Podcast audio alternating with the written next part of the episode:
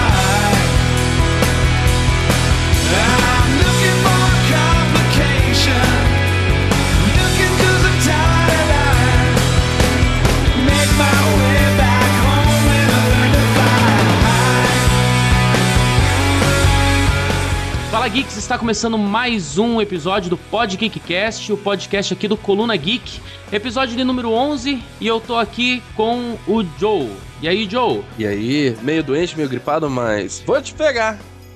Essa é a galera do avião. Que idiota. que tira, velho. Bom, hoje o assunto é sobre aviação, mais especificamente sobre acidentes aéreos. O Joe comemorou aí ó, a- a- o primeiro voo esse ano, né, Joe? Pô, é muito tranquilo. É, e você foi pra São Paulo, certo? Sim. E conheceu o nosso querido amigo Scott, né, Scott? Opa, não sei se foi nessa ordem de querido, mas ele conheceu. e aí, Que legal. pessoas, beleza? Suave? É nóis. Beleza, beleza. Bom, falando de aviação, a gente trouxe aí um convidado especial, o nosso querido amigo Alexandre Biro. E aí, Biro, beleza? E aí, galera, tudo tranquilo aí? E olha, pilotar helicóptero é muito mais difícil que pilotar avião, hein? Aí, ó. A gente vai estar informando vocês sobre três grandes acidentes aéreos, né? E as suas informações mais técnicas também. O Biro veio aqui também para ensinar a gente sobre alguma ao lado mais técnico, mais profissional da aviação. E acredito que vai ser um, um podcast bem informativo para todos nós, tanto para quem tá ouvindo quanto para quem tá fazendo. Vamos começar então? Bora lá. Acho que o maior acidente aéreo que a gente vai registrar é o, a queda da VASP como Pô, verdade, cara, pro Brasil foi ruim. foi ruim, foi ruim. Ai, ai. Tem gente nela até hoje, cara, naquele vagabundo Tem, tem gente procurando. Nossa, mano. Tem gente procurando a indenização de, de, de salários que não recebeu até hoje, pô. Tem gente... Não, tem um cara aí que ele recebeu um cheque de não sei quanto, acho 5 ou 6 milhões de cruzeiros. Ai, Ai, ai. Nossa, mas esse cara vai viajar pra caramba, né? Esse vai. Pô, ser Vai. pelo menos em milhas aéreas, né, cara? Ah, Não, cara, entendi, porra, entendi. se o- 5 milhões de cruzeiros, entendi. O Pô, João tem uma cruzeiro. mente. A mente dele vai longe. Não, não é cruzeiro do, do, do- Como que é o nome do cara? Roberto Carlos. Não é cruzeiro dele. Cruzeiro do Roberto Carlos. Merda, mano.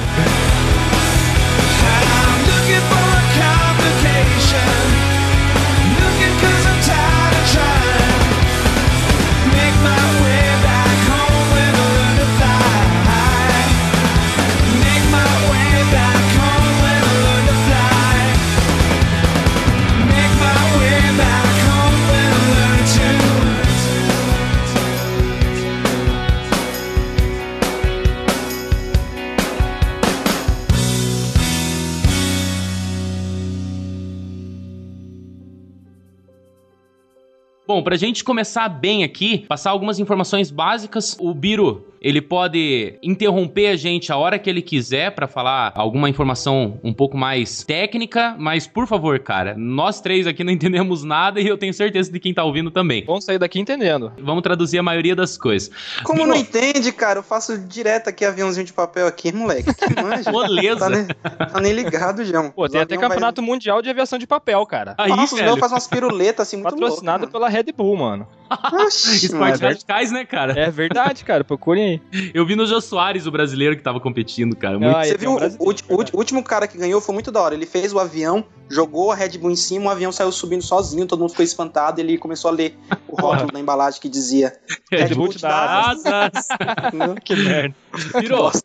O 14 bis foi feito em 1906, certo? Certo, exatamente. E o primeiro acidente aéreo foi 17 de setembro de 1908, cara. Dois anos após, 1908. né? Foi, a- foi a primeira pessoa a morrer dentro de um avião, né? O acidente aéreo, na verdade, foi desde os primeiros, né, cara? Os primeiros voos já, já- os primeiros já caíram. Hein, os É? 13 bis anteriores já estavam caindo, né? Por é, foi decolar só no 14, né? é, mas Ai, é, ai. é isso mesmo. O primeiro, a pessoa a morrer dentro de um avião foi em 17 de setembro de 1908. Entendi. Mas o primeiro acidente sério mesmo, com sete pessoas mortas, foi lá na França, na cidade de Picardy. Picardy? É, dois aviões, dois aviões colidiram, né, cara? Exatamente, 7 de abril de 1922. Esse foi o, o maior acidente de. O, o primeiro de grandes proporções, né? Que foram mais de uma pessoa, pelo menos. Uhum, entendi. Isso aí. Bom, qual que vai ser o primeiro acidente aéreo que a gente vai destacar aqui no, no Então, cast? vamos lá. Eu gostaria muito de falar sobre o VASP 375, né? Que, na minha opinião, foi um dos acidentes mais marcantes da aviação brasileira, que é o nosso 11 de setembro, como algumas pessoas dizem, né? Uhum. Foi o sequestro de um, de um Boeing 737 e, de fato, era para cair no Palácio do Planalto para matar o então presidente José Sarney. Entendi. E ele aconteceu. é, você, você chegou a citar ali, eu não reparei. Ele aconteceu. Qual foi, o, qual foi a data que ele aconteceu? Foi 29 de setembro de 1988. Até a data foi próxima, hein? Foi setembro também. É, foi- o mês, pelo menos, tá, tá- tava ali, né? Exatamente.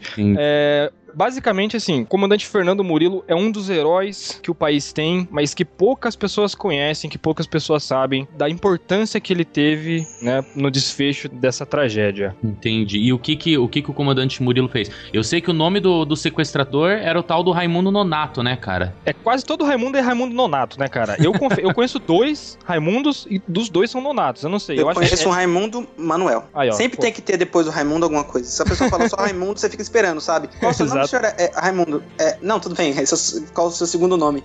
Não, não tem. Para de ser besta, vai. Qual é? É Manuel? É o quê? Pode falar. Nonato. É, é- é tipo o japonês, né, cara? Como é que é o nome que todo japonês tem, Joe? Mauro. Todo japonês é Mauro. cara. Ah, nossa, do Jafo Mauro. Todo cara, japonês- Eu nunca, todo japonês se conhece é Mauro, né? 90% dos japoneses são Mauro, cara. Caralho, velho. Então Raimundo, bom, bom, é isso. Raimundo é todo, sempre todo Raimundo é nonato. Enfim, É, assim como todo português é Manuel, mas vamos lá então. Manuel, exatamente. É, Esse é o nome do. Esse Um é abraço a todos os Manuels que tá, tá ouvindo cast. Perdemos as nossos mulheres dois. e Manuel também.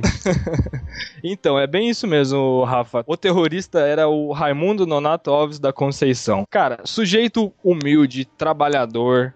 muito. Verdade, cara. A gente pode. É estranho de falar. Não, é, é um terrorista, enfim, mas era um cara super tranquilo. Um cara que trabalhava, chegava em casa, fazia a sua comida, sua janta, não, não bebia, não fumava. Não, não era um cara errado, não era um Nossa, cara eu errado. achei que ele ia falar, cara. Tra- trabalhava, trabalhava, chegava em casa, batia na mulher.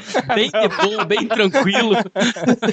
Não, cara, é bem, é bem por outro lado. É, tudo que eu ouvi falar sobre ele era uma pessoa totalmente tranquila, uma pessoa super na dela, assim, que não se incomodava muito com os outros. Eu acho que foi isso que levou ele a tentar fazer algo do tipo. O que que ele fez? O então presidente José Sarney, ele tava destruindo o país naquela época, né? Nos anos- No final dos anos 80, a inflação, cara, tava com 400%. Nós estamos aqui em 2015 com uma inflação de 10% e falando em crise, em crise, em crise. Pensa numa inflação de 400%. Caralho. Pode Só falar. pra dar um contexto histórico, cortando rapidinho o Biro, é que na, nessa época específica chegavam os produtos na prateleira com um preço e no final do Isso. dia era outro. É isso que eu As ia pessoas falar. trabalhavam com etiquetadoras, literalmente, Exatamente. É isso que eu ia falar. preços. É, eu ia falar que de manhã o cara ia comprar o pão no café da manhã, era tantos cruzados, e de tarde era outro, cara. O dinheiro tava totalmente desvalorizado. Então, assim, ele jogou totalmente a culpa no presidente, no José Sarney. Né? Ele tinha seus motivos, tinha as suas histórias lá, os seus, seus estudos sobre isso e ele resolveu fazer realmente um, um 11 de setembro aqui no Brasil, né? A ideia dele era essa, pegar o avião, sequestrar um avião e matar o presidente. Cara, o presidente tava lá no, no palácio, ninguém sabe, a gente não, não tem essa informação, mas obviamente ele não ia conseguir, né? Obviamente ele ia ser interceptado, ia ocorrer diversas coisas, mas porra, ele tentou. Foi, foi a ideia dele de tentar ajudar o Brasil. Isso no pensamento dele, né?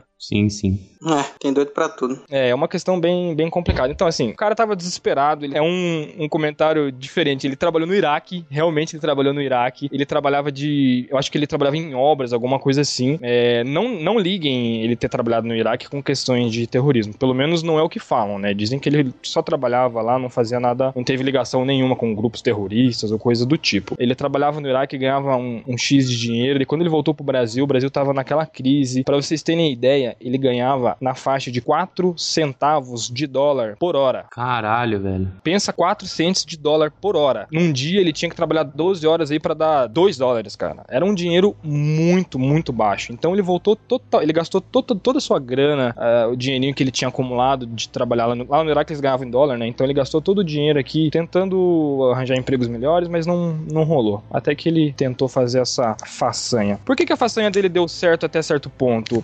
Na época, os equipamentos de raio-x só existiam nos aeroportos internacionais para voos internacionais. Então, assim, ele saiu de, do aeroporto de Confins, que fica em Belo Horizonte, com destino ao Rio de Janeiro. Foi esse voo que ele pegou e que ele sequestrou. Que merda é isso? Quer dizer que, tipo, o mal, ou o mal vem de fora, ou o mal vai de dentro pra fora. O mal É- interno não existe, né? Por Né? isso que não tinha É, detector de metal. é mais ou menos Que isso. bosta. É Quem mais- é que vai querer fazer mal pro Brasil, né, É, cara? cara.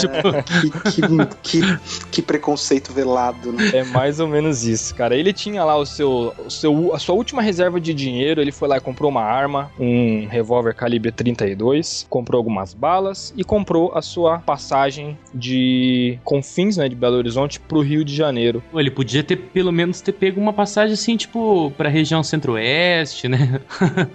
pra não dar tanto na cara, pelo menos, né? O cara vai pro Rio, velho. Pois é, eu não sei qual que foi a.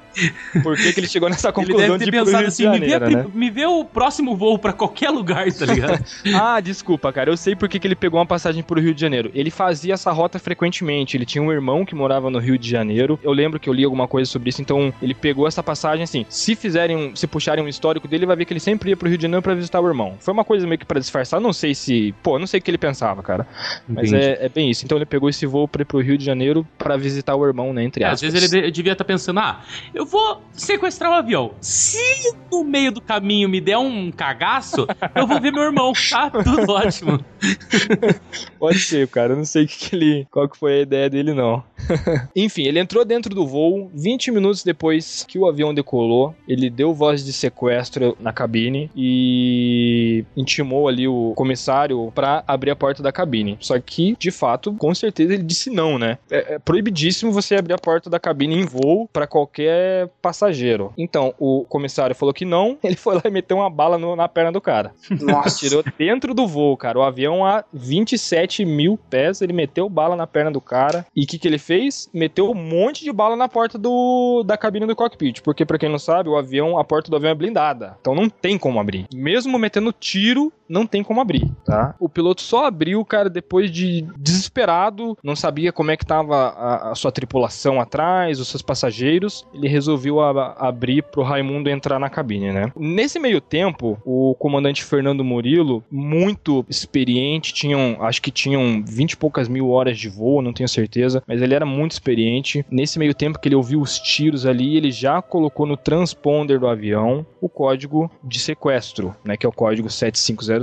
O transponder, ele, ele avisa a torre de controle que ele lançou o voo, que ele Então, levou. o, o transponder é assim, ó, você- ele, ass- Ou ele ele avisa acio- pra qualquer. A, a torre de controle mais próxima, digamos assim. Então, é assim, ó. O espaço aéreo brasileiro existe o controle de tráfego aéreo, né? É, todo voo é controlado pelo controle de tráfego aéreo. Então, assim, todo voo é controlado por uma pessoa. Uma pessoa vai do início ao fim. Se não for do início ao fim, ela, ela troca, passa para outra pessoa, por outros centros de área, né? Por outros Uhum. Outros controles. E então assim, todo o teu voo é monitorado por uma pessoa. E dentro é o controle de tráfego aéreo que passa o código transponder que você tem que usar. O transponder o que, que é? Ele é um rádio transmissor, então ele transmite sinais do avião pro radar mais próximo, pro radar que tá no caso controlando você, né, te dando suporte ali. Então, o controle te passa, ah, o código vai ser tal. Você vai lá e insere esse código pro controle saber que aquele avião é seu, é você. É Entendi. o Gol tal, é o VASP, é o Varig É tal. o IP, o IP da. Como se fosse é o É IP daquele avião. avião. Naquele momento é, né? Então, assim, quando esse transponder é alterado, opa, o controlador já, já dá uma piscada ali pra ele, ele já, opa, o que tá acontecendo? Existem vários. Existem o código de problema elétrico, por exemplo, você não tá conseguindo comunicação com o controle via voz, você vai lá e coloca um código, daí o controle vai saber que você tá com esse problema. É, e no caso, ele colocou esse,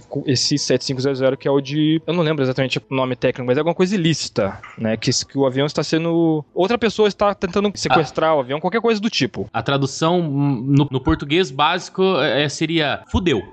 Fudeu. Fudeu, Esse- né? Exatamente, fudeu.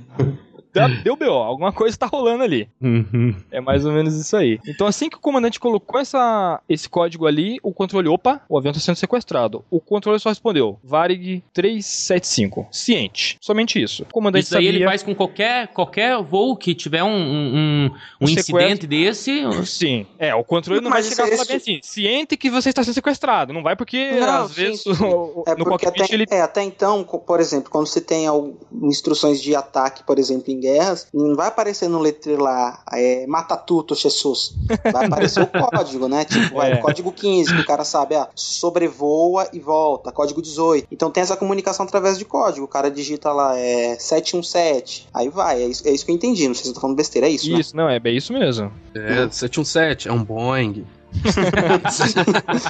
Aí, aí o cara Não, fala, mas a- eu sei, que- aí, aí o cara fala, eu sei que você é um Boeing. Agora volta, né? Sobe. É, eu, vi, eu vi aqui o código 7500 é interferência ilícita. Interferência ilícita. Eu sabia que era alguma coisa Isso. ilícita. É isso aí, Diogo. Valeu mesmo. É, é, ali traduzindo sequestro, né? Sequestro, da- Sequestro. da, da É, normalmente Tem, pra... tá tendo, alguém tá interferindo no, no trajeto da aeronave, né? Exatamente. Então, o comandante colocou aquele código ali, todo o sistema de defesa do Brasil já tá ciente de que tem um avião sendo sequestrado. Qual que é a intenção desse sequestrador? Ninguém sabe. Indo pra Brasília. Pois Tipo- é.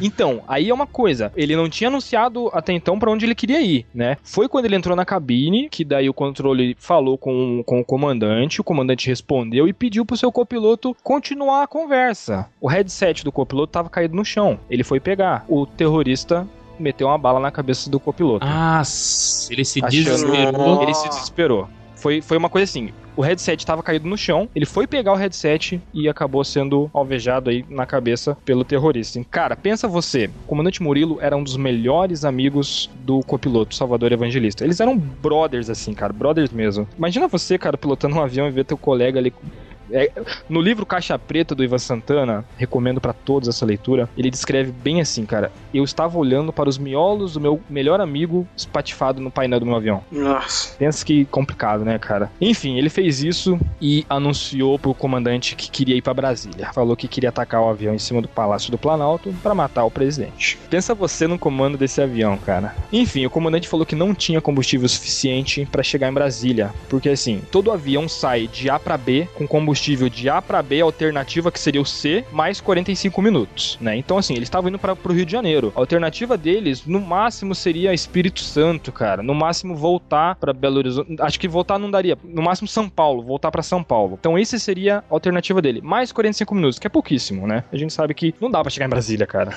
Não dá pra chegar Esses Brasília. 45 minutos que eles têm de combustível extra é caso não dê pra pousar na pista eles ficarem fazendo os retornos, não é isso? Contorno. Então, então é assim, ó. é, você tem de A pra B, né? Você tá saindo de A e vai pra B. Aí você tem que colocar uma alternativa caso o B esteja fechado. Uhum. né? Essa alternativa já tem que ser um aeroporto também estruturado. Então, assim, se por um acaso você chegar na, no C e tiver fechado também, que porra, cara, é muito difícil, você tem mais 45 minutos para procurar algum lugar pra pousar. Ah, entendi. São mais perto. São três, três alternativas. três alternativas, exatamente. Você vai de A pra B, só que você tem que ter combustível pra chegar em C, mais 45 minutos, né? Uhum, entendi, Então, entendi. isso é a regra. Isso é a regra da ANAC, é padrão oficial do Brasil. Tem que ser assim. Que massa. Aham. Então, assim, eles não, não, não iam conseguir chegar em Brasília. E ele falou pro, pro terrorista: o terrorista de jeito nenhum vai, tem que ir pra Brasília. Porra, mas vai, vai abastecer da onde, cara? Vai, vai, vai engatando a neutra. É, vai, põe na banheira no ponto desce. porto aí. É, pô, não dá. Vai que ali na esquina, ali na Aristides Espíndola, eu vi o poço do Ipiranga. Você para lá, desce, fala que não aconteceu nada. Só pede pra encher o tanque do avião e vai. Normal, É. situação normal. Segue.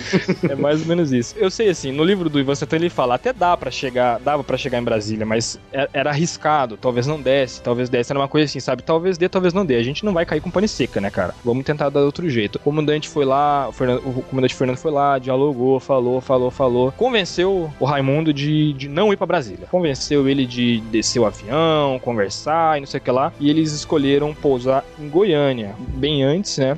Mais perto de Brasília, e enfim, foram pra Goiânia. Não, mas pousar, assim, pousar. Não Pousar. jogar o avião em qualquer po- lugar. Não, usar, pousar o avião, fazer uma negociação, ele já tava com uma negociação em mente, então eles aceitaram ir pra Goiânia. Só que assim, ele tava armado com a arma em punho ali, falando que, que, que ia matar todo mundo, não sei o que lá, não sei o que lá. Nessa ida pra Goiânia, aconteceu os dois episódios mais fantásticos com aviões de grande porte. Tá. A gente fala muito de acrobacia aérea, né? O avião dá um parafuso, dá um tunô. O que que é um tunô? É o avião virar 360 graus pelo próprio eixo, né? Pensa ele virando pelo- no mesmo eixo. Isso é um tunô. O parafuso já ele descendo em- embicado pro chão e também virar, um, né? Dar uma, uma curva ali de 360 graus. Cara, isso é avião acrobático. Isso é avião pra uma pessoa. Avião pequeno. Um Boeing 737 não é feito pra fazer isso.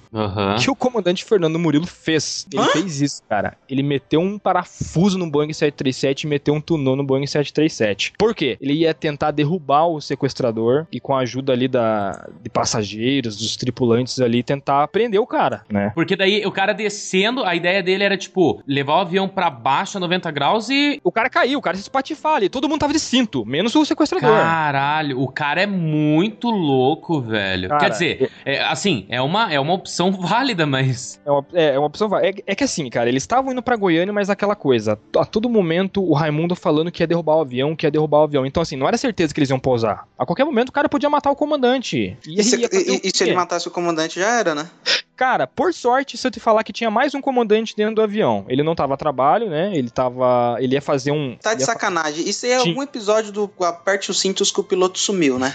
É mais ou menos isso. É mais ou menos isso. cara. Por sorte, ele não fez nada com o comandante Fernando Murilo. Ele tá vivo até hoje aí. Pô, ele tentou fazer essas loucuras aí, cara. Pelo- ele deu, deu, deu certo esse, Deu esse certo, parafuso? Deu certo. Ele conseguiu fazer. Não, então, deu certo no sentido do avião não desintegrou, né? Não caiu a asa, não caiu nada. Aham. O avião não é feito pra isso, né? Mas não. Bom, enfim. O avião continua voando tranquilão. Eles pousaram em Goiânia, né? Depois de acho que seis horas de negociação, o avião todo trancado, a galera toda ali dentro, e o cara ameaçando todo mundo. Eles negociaram dele sair do avião, né? Ele, ele exigiu um outro avião pra ele poder sair dali pra outro lugar. Cara, ele Pra já Brasília, né? não, Tá não é, muito. não, não, ele, não, ele queria sair fora, cara. Ele queria sair fora. E daí foi quando eles, a polícia federal ali, os, a polícia a inteligência, ele fez um- uma trama ali pra ele cair, né? Aham. Então, e foi é isso, ele saiu do avião, é, se eu não me engano, eu não tenho certeza, mas se eu não me engano, ele saiu do avião, andou até esse outro avião, entrou dentro desse outro avião, que era um avião bem menor, eu acho que era um bandeirante. Dentro desse outro avião tinha um policial lá dentro que alvejou ele. Nossa, o cara morreu. Então, cara, ele foi alvejado, acho que por três, três vezes, foi pro hospital, acho que ficou oito dias internado, tava melhorando, tava ficando bom e de repente morreu. Acontece muito. na favela. Acontece. É, é que nem no, no, no episódio 9, né? Que a gente comentou lá do cara que foi suicidado. né? Exatamente. Exatamente. Autocometeu-se suicídio através de outra pessoa. É igual na Segunda Guerra, né? Os, os comandantes nazistas eles eram convidados a praticar um suicídio. Você está sendo Então, convidado cara, você, é, é, então, você vai fazer o que sexta-feira agora? Ah, tô tranquilo, tá tranquilo então. Tô com essa 12 aqui. É, eu queria saber se tinha como você colocar na boca e dar um tiro, sabe? Assim, por, por besteira minha mesmo. É, mais ou Muito. menos isso, cara. Ma- Mas então, o pessoal, cara, que. Nossa, resolveu ir pra Brasília porque nesse país o lugar melhor não há, né, cara? é. É, seu nome era Pablo, ele dizia, né? É, é o primo dele. É, o negócio ele ia começar, eu tô ligado. É, Cara, eu tô vendo uma dramatização do de um, de um simulator aqui, um flight simulator, desse voo. O cara Nossa, velho. O- Cara, eu acho que nem no simulador tem como fazer isso, cara. Sério. Eu nunca tentei fazer um tunô e um. Eu acho que não dá, cara. Cara, tá aqui, ó. Homenagem a Fernando Murilo, VP 375, parte 1. Certo, vamos ver aqui. YouTube. Ah, sim, vamos todos ver. Ouvintes, é, É, tá, o vídeo tem uma hora e um, cara. Olha, Caraca, mano. Vamos, vamos deixar o link na descrição. Vamos pra- deixar pra- o link. Cara, é. seguinte. Isso daria. é, O Rafael foi falou ali em fazer uma, uma dramatização. Cara, isso daria muito um filme, cara. Cara, não E existe. nacional. tem um filme, é O Voo, só que é americano. É, então, mas não é sobre isso, né? Não é sobre essa, esse. Não, eu sei, eu sei, eu sei. Foi, É. foi, foi tipo Então. uma piada que não deu certo. Não sei se você percebeu. Obrigado, Agora ficou engraçado, Scott. obrigado. É. Então, cara, não, não existe quase nada de material sobre, sobre esse acidente. É isso que eu falo. O Fernando, cara, ele é um herói, cara. Ele salvou 100 vidas, cara. 100 pessoas ali. Tentando fazer, cara. Podia, se fosse outro comandante, às vezes não teria conseguido conversar com, com o cara e tal. Enfim, ele salvou algumas pessoas. Não existia nada de material sobre isso. Existe um rapaz chamado Constâncio Viana Coutinho. Eu adicionei ontem ele no meu Facebook, por um acaso. E eu vi que ele está começando um longa-metragem sobre esse caso, cara. Olha que maneiro. Aham, ele conseguiu entrevistas com o próprio Fernando, com os controladores. Eu acho que ele conseguiu entrevista com o piloto do caça que acompanhou o avião, porque né, o avião estava sendo interceptado. Então ele conseguiu várias entrevistas bacanas. E ele talvez saia, eu espero muito que saia. Acho que vai ser uma homenagem bem justa pro comandante Fernando e. Pô, acho que vai ser, vai ser bem legal. Cara, é algo fantástico, cara. Porque é um episódio aí da história que não é conhecido, né, cara? Não é eu não, eu Pra não ser tinha. sincero, antes de conversar com vocês sobre isso, eu não tinha a mínima noção de que Não isso tinha, né? Pois é. Eu fui pesquisar É. agora que você falou. Ele aí. foi, ele foi homenageado somente em 2001. 2001 ele Nossa, foi cara. homenageado. é, fizeram uma cerimônia lá pra ele, entregaram uma medalha pra ele. Então, tipo, porra, muitos anos depois ele foi, foi homenageado, né, cara? Infelizmente a gente não, não dá muito crédito, assim, pros nossos heróis de verdade, né, cara? Eu considero ele um herói, não porque eu gosto só de aviação, mas eu considero ele um cara muito foda. A Boeing, Entendo. cara, fez uma matéria, fez um, um artigo sobre, sobre essas manobras que ele fez, cara, e falou, cara, a Boeing, a criadora do avião, e falou, cara, como que esse avião não se despedaçou, cara? Não tem, É. cara. E se eu contar pra vocês que o avião continuava voando até de- dois anos atrás? Nossa, Caraca. o mesmo avião? O mesmo avião, cara. Ele tava lá nos Estados Unidos em uma companhia aérea lá e tava voando, pô. Inteirão, cara. Nossa. É, cara, a avião. falou, né, cara? Esse é um Boeing, cara, não é qualquer Esse é um- avião. Isso é um Boeing, não é qualquer coisa. Será que foi motivo de, de merchandising, né? O avião Qual o nome do piloto? O nome do piloto é Fernando Murilo de Lima e Silva. É, é, o que que ele tá fazendo? Em pilota ainda? Então, ele tava pilotando, depois desse, desse episódio, ele passou por alguns exames psicológicos, né, coisas do tipo, ficou afastado por um tempo e voltou a, a pilotar aviões, né, ele voltou a pilotar na VASP, ficou um tempo lá. O último serviço dele, ele, ele, existe uma empresa aqui em Curitiba, poucas pessoas sabem, que chama Rio Linhas Aéreas. Apesar de ter o nome Linhas Aéreas, ela transporta carga, então ela tem o 727, que é um avião cargueiro, e adquiriu um 767, que também é um avião cargueiro. O 767 era o- era o avião mais top deles e o comandante Fernando virou comandante dessa aeronave e por vários anos trabalhou como comandante do 767 transportando carga pelo Brasil todo aí. Depois de um tempo ele, pô, ele já tá com muita experiência, ele resolveu parar e ele virou diretor de uma das áreas da Rio Linhas Aéreas. Se eu não me engano é da área de logística. Eu acho, até hoje, eu acho que ele ainda tá como diretor da, da Rio. Última matéria que eu vi dele, ele ainda trabalhava na Rio e ele, tipo, pô, ele é muito foda lá. Ele é muito foda qualquer lugar que ele for, mano. que massa. Mas Pô, ele ainda obrigado trabalha- pelas informações. Ele ainda trabalha na área, ele é bacana. Já tentei falar com ele, mandei alguns e-mails pra ele, infelizmente ainda não consegui. Espero um dia tirar uma foto com ele. A gente lamenta muito pelo, pelo copiloto, né, cara? Com certeza, A- Apesar da com gente ser um, um podcast de comédia aqui, a gente ser bastante piadista, Sim. são, são fatos, assim, que, que são lastimáveis a gente É. ter que informar isso, né? Sim, com certeza. Ainda mais um cast igual o nosso, né? Que, que a gente envolveu acidentes aéreos, sempre vai ter vítima, vai ter coisa triste pra co- contar, né? É, O importante é o aprendizado que a gente vai tirar de cada uma das histórias aí. com certeza. Correto, cara. Isso é, isso é tentar também a- aos feitos, né? O que a pessoa conseguiu salvar, né? Porque se ele realmente conseguisse derrubar o avião, cara, ia ser muito, muito pior. É, seriam 100 Aí, pessoas aí sim, dentro- talvez, aí sim, talvez lembrariam disso. É, é, com certeza. Acho que com certeza lembrariam de- dele, né? O piloto que, que não evitou a tragédia, alguma coisa assim, né? É, Não, ou, não isso, né? Que as pessoas têm um. Caraca, eu não posso dizer sem ser babaca. Mas as pessoas, elas. Não, não é. As Não pode pessoas. falar, senão não é você, Scott. Senão não é você. É, tem que ser você. É, tem que ser original. Não, Tem que as que pessoas elas, têm, elas preferem a, a tragédia. Exatamente, cara. Existia, antes de existir o- outras classificações, existiam dois termos específicos de peças teatrais, que era a tragédia ou a comédia. Por incrível que pareça, as tragédias eram as que mais são conhecidas. É, exatamente. Tipo, é, Otelo, a Odisseia, são tragédias. As comédias gregas não são muito conhecidas, né? É então, verdade. Tem isso desde antigamente. As pessoas preferem a tragédia. As pessoas vão lembrar de tragédias, tá ligado? Elas não vão Exatamente. lembrar do João que salvou várias pessoas. Eles vão lembrar É. do João que pegou um ônibus e matou 200, tá ligado? Do é, serial isso. killer João, né? é, é É isso. isso mesmo, é isso mesmo. não sei se vocês lembram, algum tempo atrás, fugindo só um pouquinho do assunto, teve um cara que ele se jogou no rio pra salvar um garotinho que tinha sido jogado pela própria mãe. Cara, eu não lembro o nome desse cara, eu não lembro nada sobre ele, eu me lembrei agora conversando. Até eu, eu já esqueci disso, mas eu lembro do cara que entrou na escola no Realengo, no Rio de Janeiro. Lembro, Em lembro. 2011 e matou sete crianças. Sim. E eu lembro disso, tá ligado? Eu lembro É disso até hoje também. É bem É isso bem- mesmo, cara. É, uma merda. Mas enfim, pode continuar aí. Vamos continuar.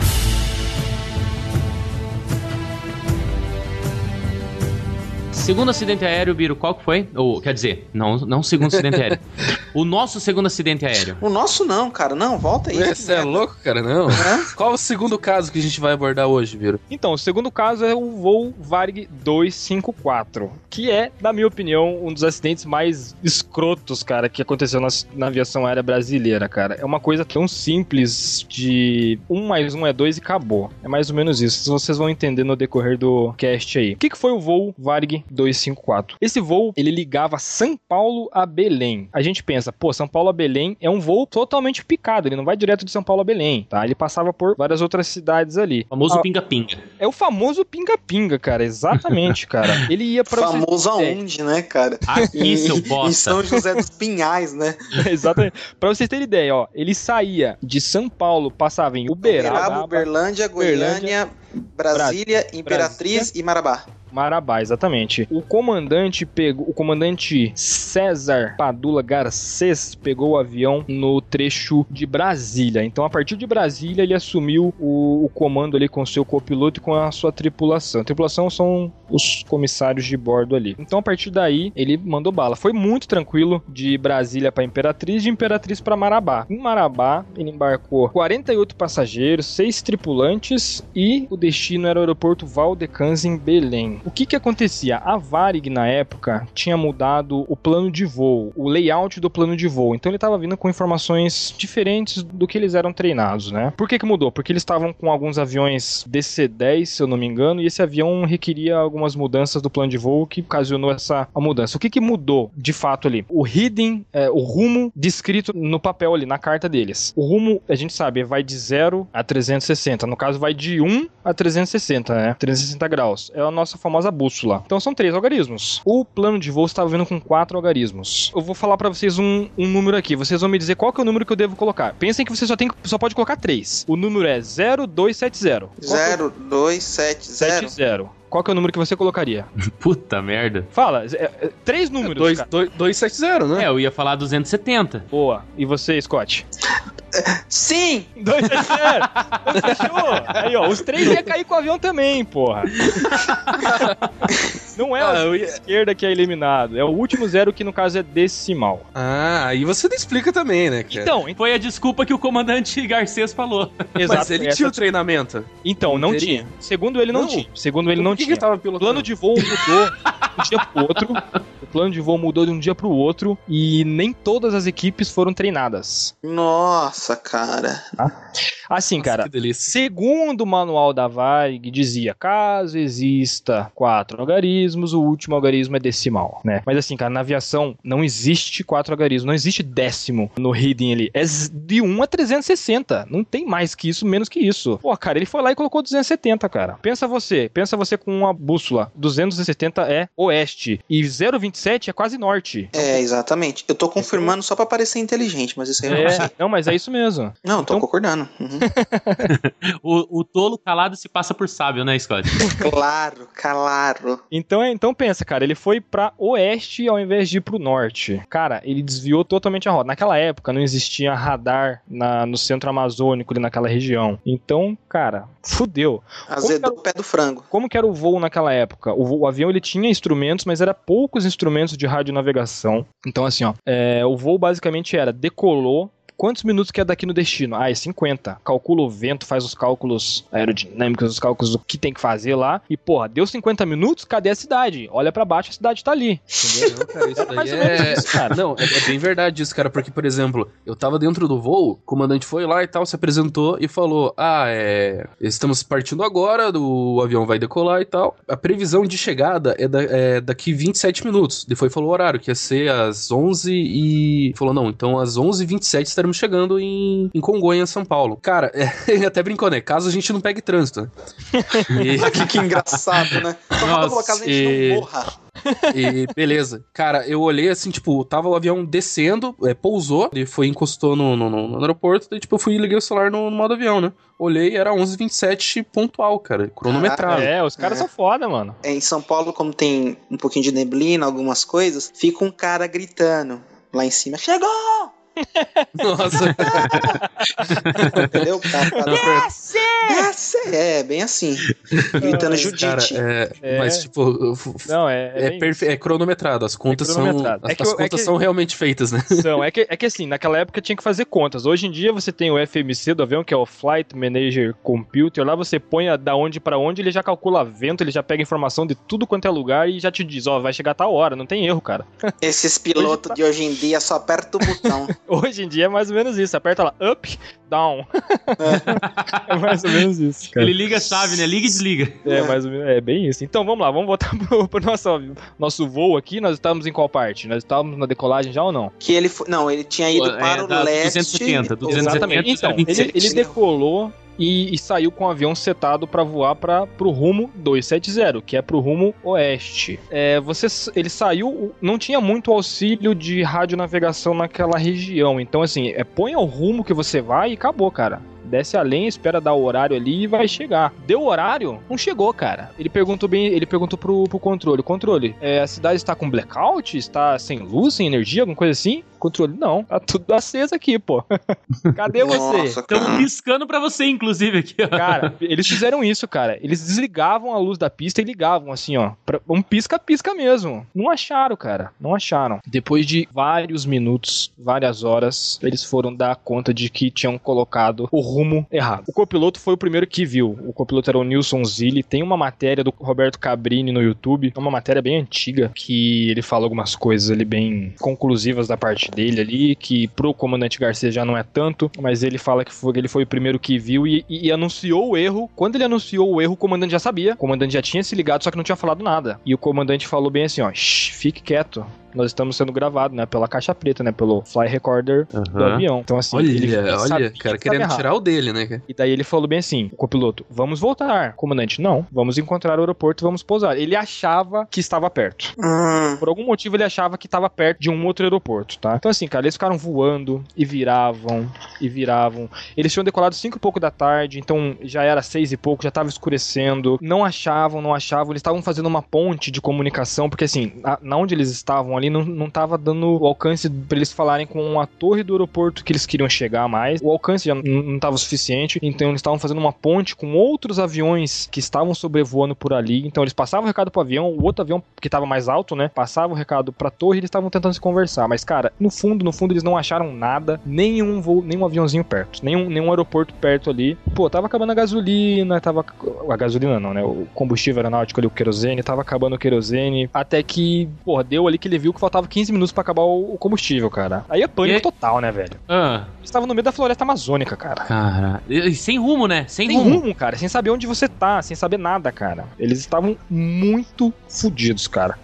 com, perdão da palavra, eles estavam muito ferrados. Cara, o que, que ele fez? Ele pegou o seu microfone ali e deu o recado pra sua tripulação. Pra sua tripulação e pros seus passageiros, né, cara? Que já tinham notado que tava algo muito errado. Existem casos de passageiros que falaram com o comissário falando que fazia aquela viagem toda semana e não, não tinha aquele rio, não tinha aquela cachoeira, que tava Nossa. Errado, isso e aquilo. Tem, nessa reportagem do Cabrini, o, o, o comandante Garcia fala bem assim: você acha que eu, um comandante com tantas mil horas de voo, tantos anos de experiência, vou dar ouvidos pra um, pra um passageiro, né? É complicado, né? Bem cara? arrogan- é, foi arrogância, né? É, mas você cara? põe. É, nesse caso, assim, é, é complicado, né, cara? A gente se coloca no lugar do cara, você, ah, você tem certeza que tá certo. Um passageiro chega e fala que tá errado. Porra, assim, ele tinha que rever, né, cara? Tinha que É, rever. não, sua- sim, sim, sim. É, é uma caso- lei básica, ué. Eu É. tô acostumada, por exemplo, a fazer lançamentos no banco. Se algum momento alguém chegar pra mim e falar assim, cara, você fez um lançamento numa conta que a gente não tá acostumado. Não, peraí, eu faço isso todo dia, vou dar ouvidos é. a você. É complicado, né? É complicado. Então a gente.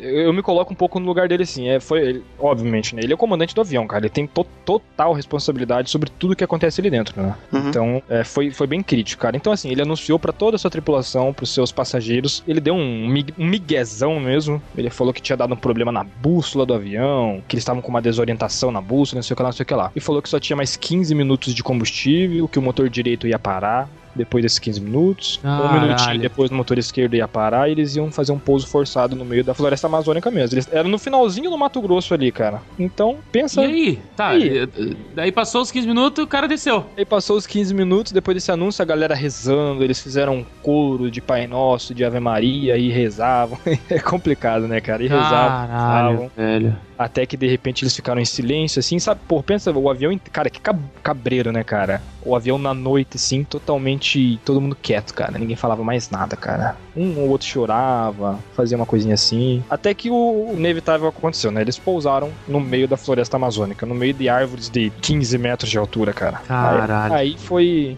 um inferno na terra, né, como dizem. Foi gente pra pedaço de galho, pedaço de árvore, pra tudo quanto é lá dentro do avião, o avião se desintegrando, asa, motor, tudo ficando pra trás, só o famoso charuto, né, deslizando no meio das árvores ali, cara. É, fui clicar aqui no Google Imagens aqui, é. É, é, é complicadinho ver essas fotos, hein? É chocante, Ainda né, mais cara? quando você tira o filtro. Sim, Quando você tira o filtro. é É, que, chocante, é que, o- eles têm um filtro pra não mostrar imagens impactantes. Você tira o Sim. filtro, filho. Fica a dose, né? É, não, deixa eu voltar onde eu tava. Eu não gosto Foram, dessas coisas. foram, foram 12 mortos, né? E Uhum. 42 feridos. E uma tripulação que tinha 54 passageiros. Exatamente. Cara, quem que deveria, basicamente, pô, o avião entra de frente com uma floresta. Quem deveria morrer seriam os dois pilotos, né, cara? E não, cara, saíram andando ali de boa, velho. Nossa, É, de raiva. boa não, né? Porque teve as investigações depois, né? Ah, não, de boa que eu digo assim, Ah, sem não, sim, sim, danos No, é, no acidente ali, né? As pessoas que morreram foram as pessoas que estavam nas, nas poltronas ali, porque o avião, com o impacto do avião, as poltronas se desprenderam, foi poltrona em cima do outro e muita gente morreu prensada e foi bem, Nossa. foi bem triste, cara, bem triste. E muitas sequelas, né, cara? Muitas pessoas ficaram com sequelas aí, vivem até hoje com esses problemas de saúde aí, de, de locomoção. Então foi, foi bem complicado. É, uma coisa que eu queria citar. É, existe uma conspiração muito grande é, nesse voo, porque assim, o Brasil jogava um jogo de eliminatórias contra o Chile, né? Eliminatórias da Copa de 1990, Copa que ia ser na Itália. Se o Brasil ganhasse, estaria na Copa, e se perdesse, acho que estaria fora dela, alguma coisa assim. Ou ia pra repescagem. E o Brasil, tipo, nunca tinha perdido um jogo de Copa, né? É, naquela época, assim, muito mais que hoje, cara, o povo brasileiro era doente por causa de futebol. Durante os primeiros minutos do voo, depois que o avião já estava estabilizado, o comandante pegou com a Rádio Marabá a informação, passou lá pra rádio, rádio, como é que tá o jogo aí? Ah, tá tanto. E passou pros, pros passageiros, uma, uma cortesia, né? Uma informação, assim, porra, todo mundo gosta de futebol, não custa falar, né? Foi lá e passou é, o resultado do futebol. Daí existem vários passageiros que até hoje insistem de que os pilotos estavam drogados, estavam bêbados, estavam assistindo o jogo de futebol, que nem tem como, né, cara? Estavam assistindo, estavam focados em, em saber se o Brasil ia pra Copa ou não. Por isso que o avião saiu de rumo, né? Isso é uma conspiração total, isso não, não existiu, né? Exames, exames toxicológicos aí foram feitos nos dois comandantes. No- Mas só falta falar, não, ele fez a curva na Amazônia porque ele queria ir pro Chile assistir o jogo. o povo é meio burro.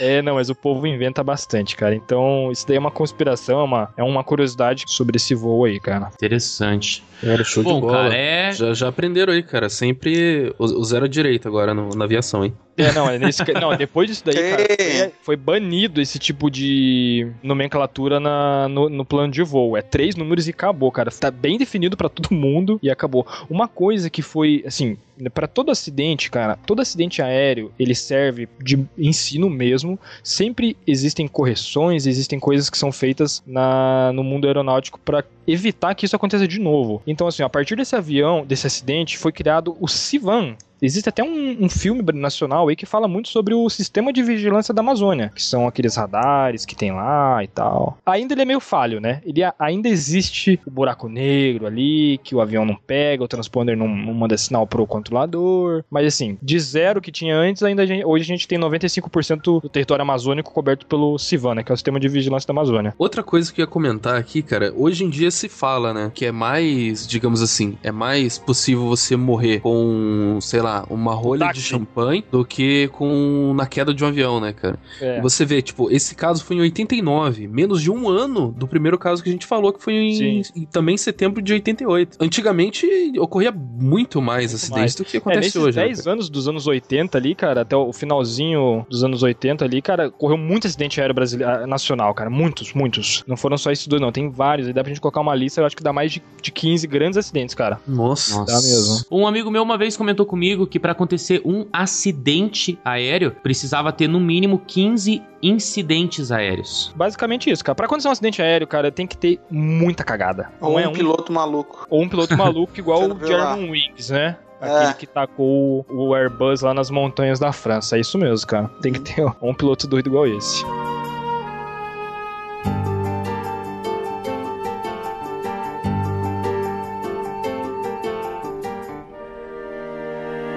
Vamos pro último? Vamos pro último. E o último a gente vai falar do Tenerife. Desastre de Tenerife. Esse desastre de Tenerife é um dos casos que precisa de muitos, cara, mas muitos erros pra acontecer uma tragédia como aconteceu em Tenerife. A tragédia de Tenerife só é o pior acidente aéreo da história. Nossa. Foram 583 mortes, cara. Uou! Caralho, Isso, 83. mano. Foram dois aviões que bateram de frente. Dois Frente, jumbos. cara. Dois jumbos, dois 747s. Dois Boeing Dois 747. Boeing 747s, cara. É, o Tipo, 747 tinha, tinha mais de 300 pessoas em cada avião, isso? É, um deles tinha 234 e a outra tinha 380. Caralho, cara. Meu e os Deus. aviões comportavam mais, né? Eles não estavam 100% lotados ali, não. Tinha bastante poltrona vazia.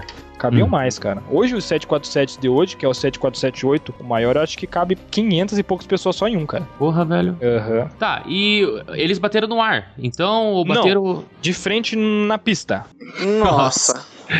Muito estranho, né, cara? Então, o, o desastre de Tenerife, igual eu comentei, foram dois 747. Um da empresa holandesa KLM e a outra a empresa americana Panam. O Panam tava saindo, saiu de Los Angeles com destino ao aeroporto de Gran Canária, na Espanha. E o KLM saiu de Amsterdã para Gran Canária também. Gran Canária é o grande aeroporto ali das Ilhas Canárias. É, o arquipélago de Canárias tem várias ilhas. É, é um arquipélago. Acho que é meio óbvio.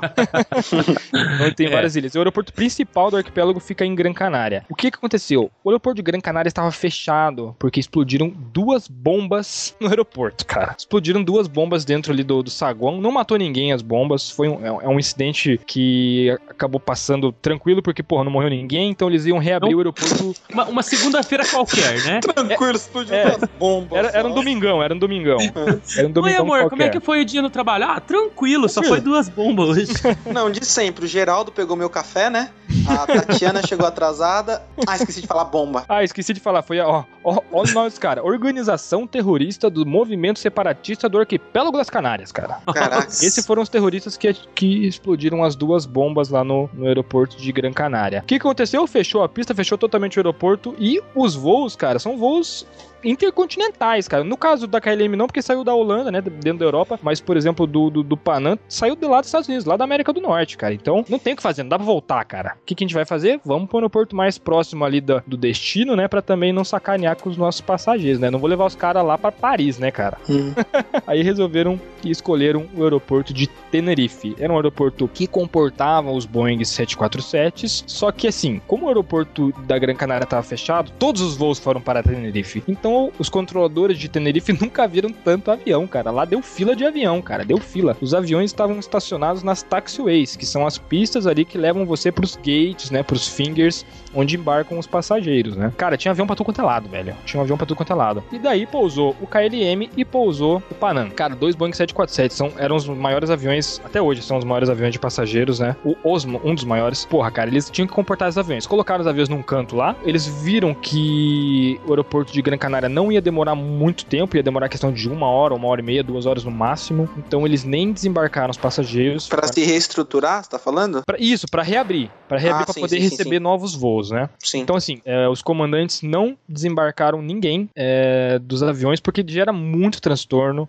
desembarcar passageiros. Você sempre perde um ou outro, né, cara? Normal, Então, né? Normal. Sempre um ou outro vai comprar um souvenir, né? Então não desembarcar ninguém. Vamos ficar aqui, tranquilão. Aí. Reabriu o aeroporto de, de Gran Canária. O Panam tava trancado pelo KLM. Então, assim, K- pro Panam decolar, o KLM tinha que decolar primeiro, né? O comandante do, do KLM estava muito nervoso, porque assim, ó, é, lá na Holanda, não sei se na Europa é assim como um todo, mas existe 12 horas de trabalho, não pode passar disso. Se passar disso, tem que trocar tripulação. Então, assim, ó, pro KLM, o KLM ia decolar primeiro, né? E o comandante estava muito nervoso porque é, a quantidade de horas já estava excedendo, já estava dando 11 horas e pouquinho de, de carga horária.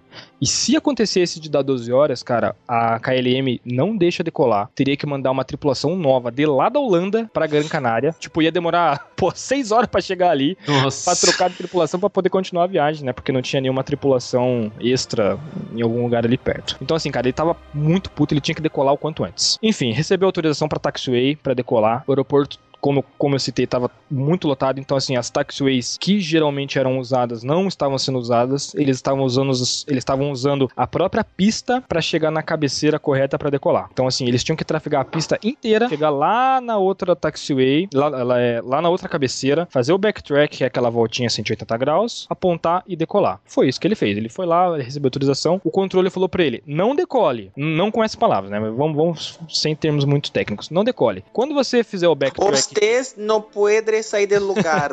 Não, é exatamente.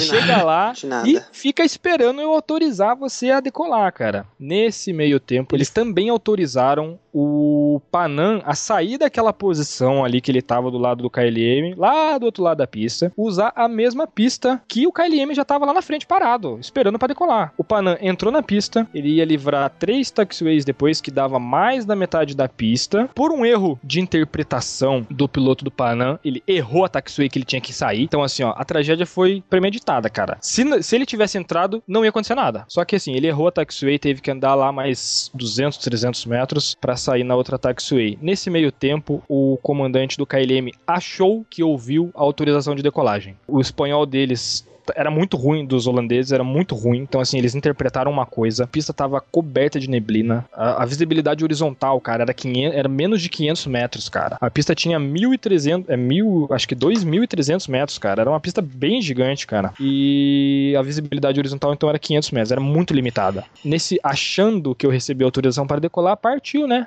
Bora pegar um sol. E foram e decolaram, cara. Manete potência total. O avião nos seus ali 140 nós, 400, 500 km por hora ali. Quando de repente eles viram a luz do, do Panam, cara. No meio da pista. Panam, quando viu aquilo, meteu a aceleração total, virou o trem de pouso da frente, ele que é o único que se movimenta. Sim. E assim, o avião tem, esse avião tem uma inércia muito grande, cara. Então, a partir do momento que ele põe potência total, ele demora lá seus 5, 6, 7 segundos pra desenvolver e poder, poder sair, cara. Porque ele é muito pesado. É, não teve o que fazer, cara. O piloto do KLM puxou o manche pra trás pra decolar, não estava em velocidade ideal. A cauda do avião raspou na pista. Foi, foi muito muito feio, cara. Raspou, levantou o trem de pouso pra decolar, só que assim, ele não tava com velocidade suficiente e o trem de pouso e as asas bateram no meio do do Panam, cara. Bateram no meio do Panam, as asas ficaram ali no Panam e foi só o charuto do avião por mais 300 metros até cair no chão. Nossa. Nossa. Caindo no chão, ele dizem, né, que ele rolou assim, capotou algumas vezes até que explodiu. Nossa. Caralho. Os sobreviventes que, que houveram foram do Panam que tava no solo ainda. Foram foi o pessoal ali. O avião se partiu em três, né? E nessas interseções aí onde ele partiu, o pessoal conseguiu pular e conseguiu descer. Os, os pilotos se salvaram, não, não morreram. Da Panam? Do Panam, da- do Panam. Ah, o do tá. KLM, o KLM foi o que tava decolando. O Sim, que sim, sim, saiu do isso. chão. Não, não, Esse daí morreu todo mundo. Não, Esse tá. morreu todo mundo. Do Panam, que tava no solo, ainda conseguiram. Ah, da- do Panam não sobreviveu. Do Panam, caraca. Do KLM não sobreviveu ninguém. Ninguém, porque o avião explodiu, né, cara? Não sobreviveu ninguém. Ai, cara, que horror. Do Panam sobreviveram 61 pessoas. Os sortudos mesmo, né, cara? Porque numa situação dessa É. não tem. As pessoas pularam dali de cima. Foi... Cara, existem muitas fotos na internet e é uma cena horrível. É, cara. não, não pesquisem, não, é sério. Não, não, não. Se bem que eu sou meio. É, eu sou meio. não- É que tem gente que, tem gente que gosta, né, cara?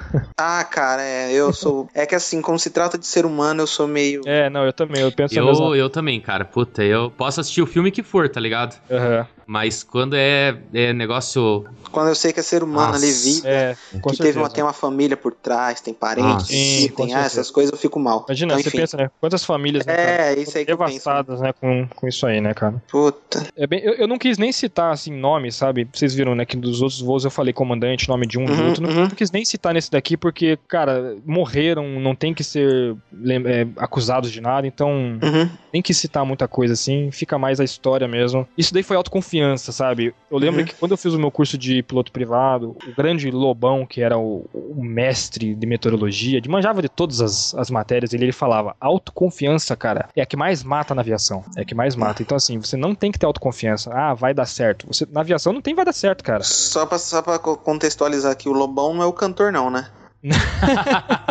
É, ele dá aula de eu- voos também. Não, eu sei que ele viaja, mas ele viaja em outras ideias. É. tipo, fora Dilma, o Lago de. Carvalho, essas coisas ele viaja, eu até entendo, porque ele usou muita droga, ele pode fazer isso. Agora ele viaja em avião também ou não? Não, não é o mesmo, não, cara. Ufa, ainda bem. Mas então, cara, esse foi o terrível desastre de, de Tenerife aí, né? Que poderia ter sido evitado, muitos erros aconteceram. É, tripulação, os pilotos ali, eles, o idioma tava ruim, o idioma do próprio controlador de voo tava horrível também. Porra, cara, foi tudo. Tinha que Tudo acontecer. errado, ti- Tudo errado. É, é, sabe quando aquela coisa dá tudo errado, parece que vai acontecer, não, não tinha muito como. Uhum. Várias, várias, várias condições assim que acabaram nessa terrível tragédia aí. Poxa vida. É a lei dos Smurf, né? É. Os Smurf, o que você tá falando, cara? ah, eu, não acompanho o Zigueira. Hã? é isso aí mesmo. Outra, Não, outra, outra Eu curiosidade. achei que você tinha falado o nome errado, tipo, é Lady Murphy. Aí você falou Smurf, eu achei que você tinha errado só. Eu ia te corrigir pra pagar de intele- intelectual passivo, mas eu sei que você Não, me é. zoou, É, então 1x0 é. pra você. Outra curiosidade aqui que eu não citei é como o comandante do KLM tava com muita pressa de, de encerrar o voo. Assim, o voo só é encerrado quando você reabastece o avião e deixa ele pronto para a próxima tripulação iniciar, né? A, no- a nossa nova tripulação inicia com o avião completo, já abastecido e coisas do tipo. O comandante do KLM aproveitou o tempo que eles iam ficar parados lá para reabastecer o avião, cara, para fazer o voo de volta. Ou seja, tava lotado de combustível. Tava lotado de combustível. E o combustível fica na asa, né? Então, na verdade, quase todos os Boeing, os Airbus aí, eles são três tanques. Nos 747 são mais tanques, são mais interseções de tanque nas asas, são mais de um, e no centro também. Na, no Hum. charutão ali no, no meio, onde entre as asas ali, tem um tanque monstro ali, né? Então esse avião tava com os tanques centrais lotados de combustível, cara, lotados. Você tá maluco? Por isso que eu viajo de cometa, rapaz. Cometa tem um tanquezinho, ô, mano. Você tá maluco, João. E o tanque é externo ainda, né, cara? Ainda dá pra desacoplar ainda. É, não. O bagulho é dentro. Mano, você imagina você tá lá de boa. Ô, qual assento que você tá? Ah, eu tô no 73. Pô, que bacana. Embaixo do combustível. Você vai sentir um calorzinho, tá? Tá É. frio mesmo? Você vai sentir o calorzinho, tá? Você tá maluco? É, cara. dá, né, cara, cara? é... Mas é aquela coisa, né, cara? A pressa é inimiga da perfeição. É inimiga da perfeição, com certeza. Muita coisa foi aprendido também com essa terrível tragédia aí. Ah, sim. É, teve algum. O que repercutiu, assim, ne- na, na aviação em si, mundial? Tipo, ah, é, é igual no- nos demais voos, que foi banido os quatro dígitos, né? Certo, aham. Teve alguma coisa que foi implementada, né? Teve. Com esse desastre? Pelo que eu li, cara, teve uma readequação do idioma, o fortale... Porque assim, ó, nessa época, você ia daqui pra Espanha, o idioma lá é espanhol. Então você tinha que saber falar um pouco de espanhol. Depois disso, cara, houve uma, um acordo que o idioma universal da aviação é inglês. Inglês. Entendeu? É o inglês. Uhum. Então, Hum. fala-se inglês no mundo todo. Você vai pra qualquer país, o, o controlador e o comandante tem que falar inglês, né? Então, Ah, isso foi um, um dos grandes fatores que, que mudaram depois da, dessa tragédia, né? Ah, sim. Uhum. E, Cara, aqui no Brasil ainda é meio doido, cara. É a mesma coisa. O Scott conhece no metrô. Em São Paulo, cara, no, no aeroporto foi a mesma coisa, tipo o embarque. Ah, o embarque da companhia tal vai começar agora, ah, em tal portão, não sei o que e tal. Daí começa a falar do em inglês, né? Não, aí você fala assim, cara, o que, que- é, tipo, o que que o Bane tá fazendo aqui, né? É, cara. Cara, é, é a mesma coisa Não, no mas metrô, aqui né, Aqui cara? do metrô de São Paulo é bom, cara. Pelo menos a linha amarela é uma das. é porque também é terceira, é privatizada, né? É, não é privatizada, né? É terceirizada. Então, cara, eu acho assim, um pouquinho melhor. Até o inglês da mulher, assim, um pouquinho melhor pra você entender. É Next Stop, Catete Station, né? Tipo, vai que seja. Aí É, as eles só falam explica- isso também, né, cara? É, só não. falam isso. Ela fala assim. Quando é em tipo, português, ela fala, cuidado com os vãos entre o- a estação e o, e o trem. É, não, tipo assim, é, é próxima estação, é, é Pinheiros. Desembarque pelo lado esquerdo, né? É, ao embarcar e desembarcar, tomar cuidado com seus pertences. Em inglês é next stop, Churi, tá ligado? É tipo. Nossa! tá ligado? To will.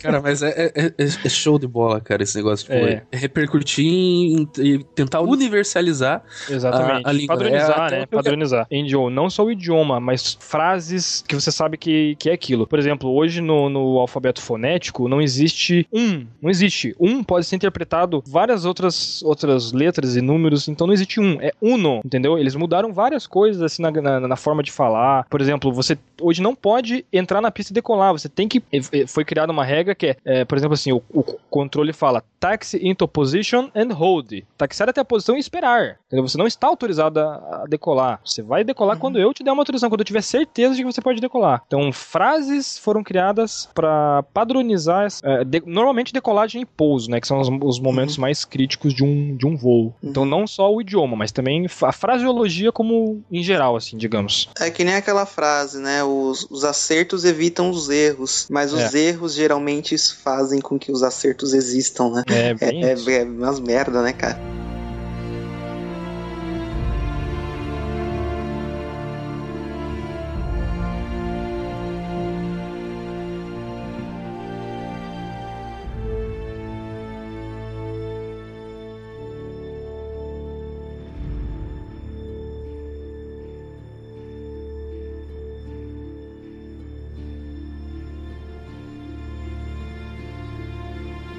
Cara, e esses três casos que nós vimos agora são surpreendentes, né, cara? Os dois primeiros nacionais. Mas, hein, Alexandre, você tem mais alguns que você queria dar uma comentada, cara? Tipo, que você acha, pô, isso tem que ser repassado pro pessoal, isso tem que estar tá sabendo pra. Talvez até tá pesquisando um pouco mais depois. Claro, com certeza. Eu acho que. Eu vou falar de mais dois acidentes nacionais aí que foram de grande impacto na mídia. Porque, assim, são acidentes recentes, né? Não são tão recentes, mas também não são tão antigos igual esse que tem 26, 27 anos aí. É, eu queria falar um pouco sobre o Gol 11907, que foi aquele avião que bateu no Legacy, né? No, no Embraer Legacy e caiu na floresta amazônica, matando todos os seus, os seus passageiros e, e tripulantes também. Outro, outro acidente que foi uma falha muito grande no sistema de radar, no sistema de controle de tráfego aéreo. É, houve muita coisa errada que os pilotos do Legacy fizeram. Infelizmente o Gol tava ali certinho, cumprindo seu plano de voo, a sua altitude, a sua velocidade, a sua rota. E é, é engraçado, né, a gente dizer que um, um Embraer Legacy que é menos de um terço, cara, um quarto de um Boeing, derrubou um Boeing, né, e, e conseguiu pousar tranquilão lá numa base aérea. É, esse foi um acidente que marcou muito pra mim porque a minha irmã, é, vocês que conhecem a minha irmã, ela estava nesse mesmo número de voo um dia antes, cara. Um dia Nossa. antes a minha irmã estava nesse voo, o voo 19907, o mesmo avião, o mesmo prefixo, o mesmo comandante, o mesmo copiloto e os mesmos comissários, cara. A minha irmã fez o mesmo voo, cara. Então assim, Nossa. por muito pouco que eu não, não perco um ente próximo, né, num, num desastre aéreo. Então, pra mim foi muito marcante quando eu vi esse essa notícia. Eu tava na casa de uma tia e eu vi a notícia de que o Gol estava desaparecido e depois acabaram surgindo outras informações e a minha irmã confirmou que foi um voo que ela tinha feito um dia antes, cara. Então, é, Esse pessoal, chocou, com Legacy ou não? Esse que, chocou, esse que chocou com o Legacy, exatamente. Então, assim, o Legacy estava em altitude errada, fora do plano de voo, o controlador não viu, não corrigiu. O nosso sistema de, de tráfego a nossa, nosso céu, ele é coberto de aerovias. Então, assim, você não vai do ponto A para o B em linha reta, direto. Não, existem muitos, milhares, milhões de fixos no nosso mapa aí e as aerovias. Então, assim, você vai de do aeroporto A para o B, você vai ter que pegar a aerovia tal, né? Você vai entrar nessa aerovia pelo fixo tal e vai sair dessa aerovia no fixo tal. É assim. Pode, pode perceber, você, quando quem voa de avião decola, o avião não vai sempre em linha reta, ele dá uma curvadinha no céu, dá uma outra curvadinha, quando ele chega no, no, no fixo e muda, né? Então, assim, é, de zero, eu não sei, eu não lembro exatamente a, a ordem, mas assim, eu sei que de 0 a 180 graus, você vai, por exemplo, ímpar em altitude ímpar. Então, assim, 33 mil pés, 31 mil pés, 35 mil pés. Eu- não sei a ordem, não sei se é exatamente ímpar. Pode ser, é, ou é ímpar ou é par. se você tá de 181 às 359, você vai no outro. Então, assim, não tem como um avião bater de frente com o outro, cara. Não tem, porque justamente você voa a mil pés de diferença é, de aerovia para aerovia, entendeu? Então você nunca vai bater. Porra, mil pés, cara, com. São 300 metros. É, é bem alta a distância, sim. E, cara, como que dois aviões batem no tamanho desse céu imenso, cara? Né? Eles estavam na mesma aerovia, então um tinha que estar par e o outro tinha que estar ímpar. Os dois estavam no mesma altitude, cara. É, o Legacy estava com o TCAS. O TCAS ele é, uma, ele é um acessório do transponder. Então, assim, o transponder deixa lá o seu,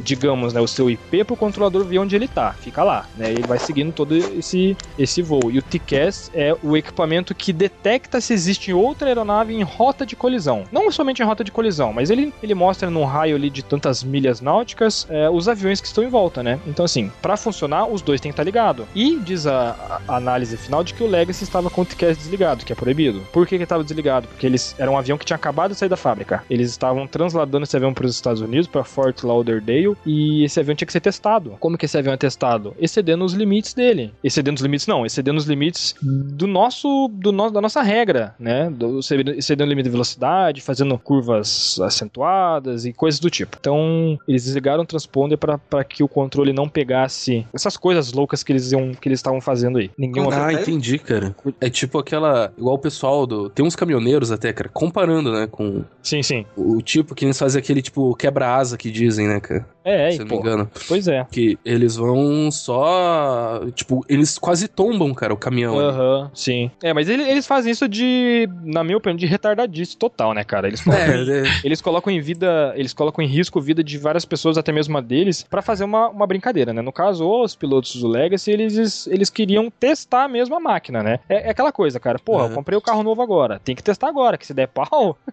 aí eu lá e troco. Putz, né? mas, puta, eu vou, vou- vou- de- deixa eu dar uma, uma testada aqui no ar, aqui, né, cara? Se der pane aqui em cima, eu já sei que. É, cara. Mas, cara, Não, mas é- mas, mas, e, tipo, será que eles não viram que eles estavam indo pra colidir com Joe, um não Boeing, tem, cara? não tem como ver, Joe. Não tem. Pensa, dois aviões a É, mil que é, quilômetros eu por já- hora quase. Não tem como ver. Você não consegue ver. É impossível. Só é mil quilômetros vindo. É quase mil, né? Dá 900 e poucos quilômetros vindo e outro vindo em direção. Não tem, cara. É impossível. Putz, cara. Por isso que Eu tem até uma- os, os radares, né? Os radares são pra isso, né? Então, o controlador, cara, falhou totalmente. O controlador ficou preso por vários anos. Eu não sei se ele tá preso ainda. O controlador, de fato. Os dois controladores, o que passou a função de não corrigir o erro e o controlador que assumiu continuou com o erro da altitude errada e não solicitou a correção. Eles foram E- afastados. Eu não sei se eles trabalham mais com isso. Eu acho que eles foram afastados do. do E o que, o que é estranho, né, cara? Que é tipo assim, um, um Boeing chocou com esse jato e só o Boeing se ferrou, né, velho? O jato É. saiu de boa, É, né? cara, é que deu muita sorte, cara. A ponta, na ponta da asa desses aviões mais modernos existe um negócio chamado winglet, né? O winglet é, um, é uma ponta pra cima. Chega na pontinha da asa ali, ela, ela vira pra cima. O winglet do, do Legacy, cara, bateu certinho em um terço, no início de um terço da asa e cortou a E, asa. esse, e, e eu tô falando, Cortou a asa besteira. E- Esse, esse Boeing, não, esse jatinho Legacy, eles têm dois winglet, não é? Um cara pra esquerda e pra direita, não é isso? Não, é um em cada, é um em cada asa, né? É, Sim, é um um em cada cada asa. asa, né? Na Isso, ponta. cada asa. Um na Ah, ponta, então. é, exatamente, na É, ponta de cada asa. Sabe, um sabe o, avi- o avião de papel que você faz que você dobra nas pontinhas? É isso Ninguém aí, te cara. perguntou nada, cuide da sua vida. Nossa. Então, mas basicamente foi isso, cara. É, o Inglet cortou a asa do Boeing e o Boeing caiu descontroladamente. Tem o áudio da caixa preta aí no YouTube, é bem triste também de ouvir, porque você ouve o desespero, o barulho dos, dos alarmes ali na cabine, os, os pilotos totalmente desesperados, um falando, pô, se acalme, o outro, porra, cara, não, não tinha o que fazer, cara. Não tinha. Foda. O avião entrou em parafuso e descendente ali com o bico pro chão, não tinha o que fazer. Daí no ar o avião acabou desintegrando e ficou, ficaram pedaços do avião num raio de 5 km, se não me engano. Cara, Nossa. nossa, Bem, bem triste, cara. triste, cara, triste. Bem É, triste. Tá, e nessa época tinha um Orkut. De quando foi esse, esse acidente mesmo? Então, esse acidente foi no dia 29 de setembro de 2006, cara. Então, cara, é, pode crer, o- é Orkut mesmo. Alguém mandou pra mim fotos desse acidente, cara, e ele é terrível, Não, é velho. terrível, terrível. Eu acho que é um dos. Ah, hum, você nem fui lembrar disso. Ah, É, é bem, é bem terrível, cara. As pessoas ficaram bem, bem deformadas ali na. deformadíssimos. choque, né, eu, eu, eu, A maioria a- é, é engraçado, assim, existem muitas fotos e você de- pode É engraçado, não. Não, não, desculpa, é, é engraçado você pensar assim que, nossa, as pessoas elas estão todas nuas, cara, não, elas estão sem roupa, de fato, quase todas as pessoas, quase todos os passageiros, porque assim, na queda a velocidade é tão alta, cara, que tira tudo, cara, tira tudo, É o cara. efeito centrífuga, né, cara? Aham, tira tudo, tira toda a sua roupa e você acaba caindo ali no chão sem, sem nenhuma característica, né? Porque no reconhecimento ali, uma camiseta, um- uma bermuda, um tênis, alguma coisa, ajuda, né, no reconhecimento e até nisso prejudica, né? Uhum.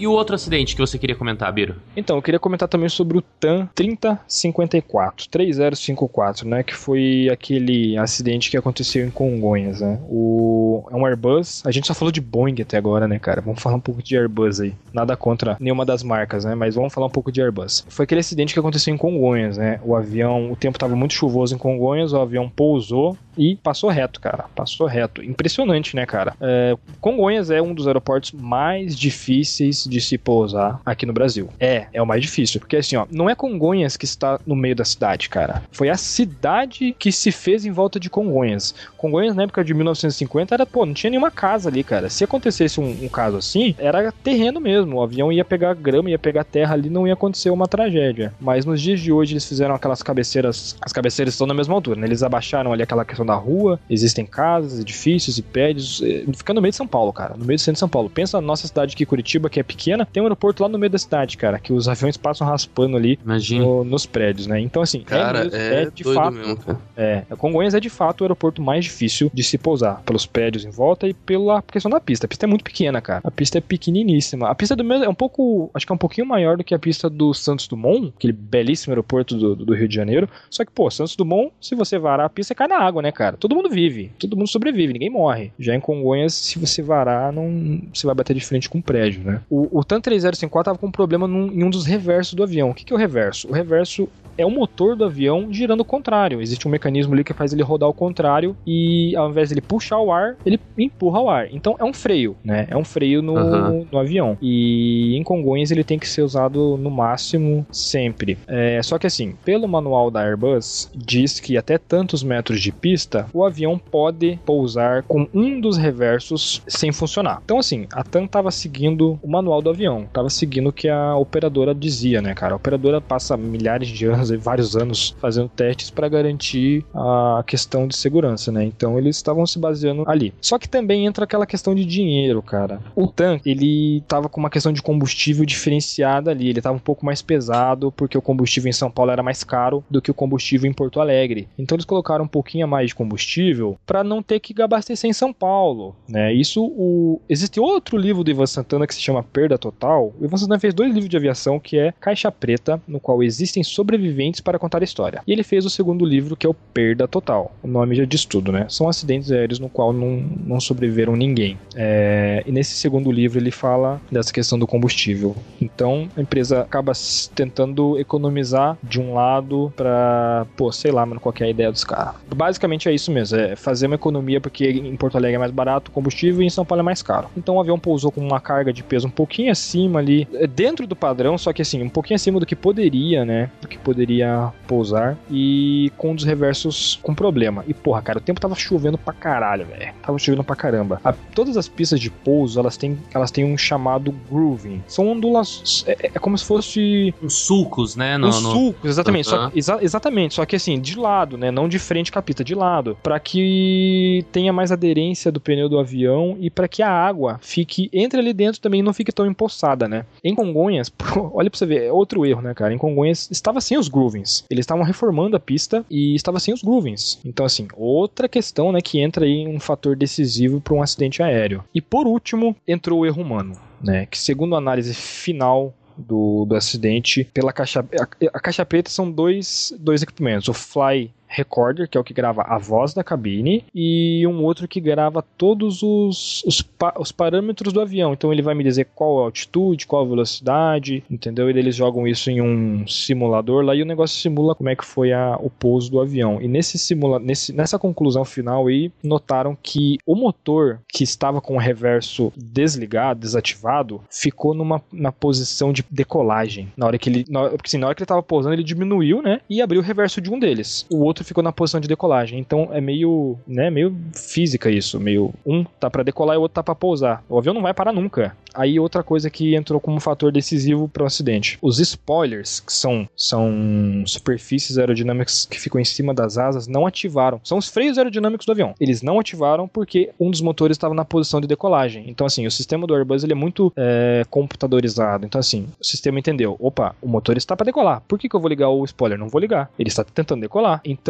foram vários fatores aí que infelizmente levaram a mais um grande e grave acidente aéreo brasileiro. Se eu não me engano, é o maior acidente aéreo brasileiro. Morreu Nossa. gente pra caramba, cara. É, foram 199 mortos. É porque não foi só as pessoas que estavam no avião, né? Teve Não, não também foram. no prédio da TAM, né? Que era em Exatamente. frente ao Fo- lugar lá. Exatamente, foram 180 passageiros, 7 tripulantes, né? Então foram 187 pessoas dentro do avião e mais 13 pessoas no solo, que estavam Ah, trabalhando no prédio, que era do outro lado da rua, era um prédio da TAM também. É, teve um- uma coisa que foi bem marcante nesse acidente, que eu vi uma mãe dando uma entrevista que ela falou assim: "Eu acabei de enterrar o que eu acho que são os restos do meu filho". É. Porque, ai, até me arrepiei agora. Porque, cara, é, o calor foi tão intenso, né? Sim, Que ela falou assim: Eu não sei se eu tô enterrando meu filho ou se eu tô enterrando um pedaço de uma pessoa que eu nem compartilhei a vida. Sim. Uma pessoa que ao menos eu carreguei dentro de mim. sim. é Isso, só pedaços. Cara, Sim. isso foi de uma brutalidade. essa, essa mãe era de um dos passageiros do avião, no caso. Sim, sim, sim. É. Ela Pe- deu uma entrevista no, no dia do velório. Cara, Sim. que terrível. Pensa, né, cara, o avião ali com. Porra, ele tava com acho que com 5 mil quilos de combustível, entrar dentro de um prédio e aquilo explode, né, cara? Aquela cápsula ali, o charuto do avião, cara, pensa aquilo, aquilo ali vira um forno, né? Porra, cara, é. É, e o prédio Triste, acaba, cara. acaba se transformando numa estufa pra esse calor Exatamente. também, né, o prédio se transformou numa estufa e. cara? Caramba. Foi, foi muito, muito triste, cara. Esse foi um outro acidente que me marcou muito na leitura do livro do. O Santana, ele fazia até um,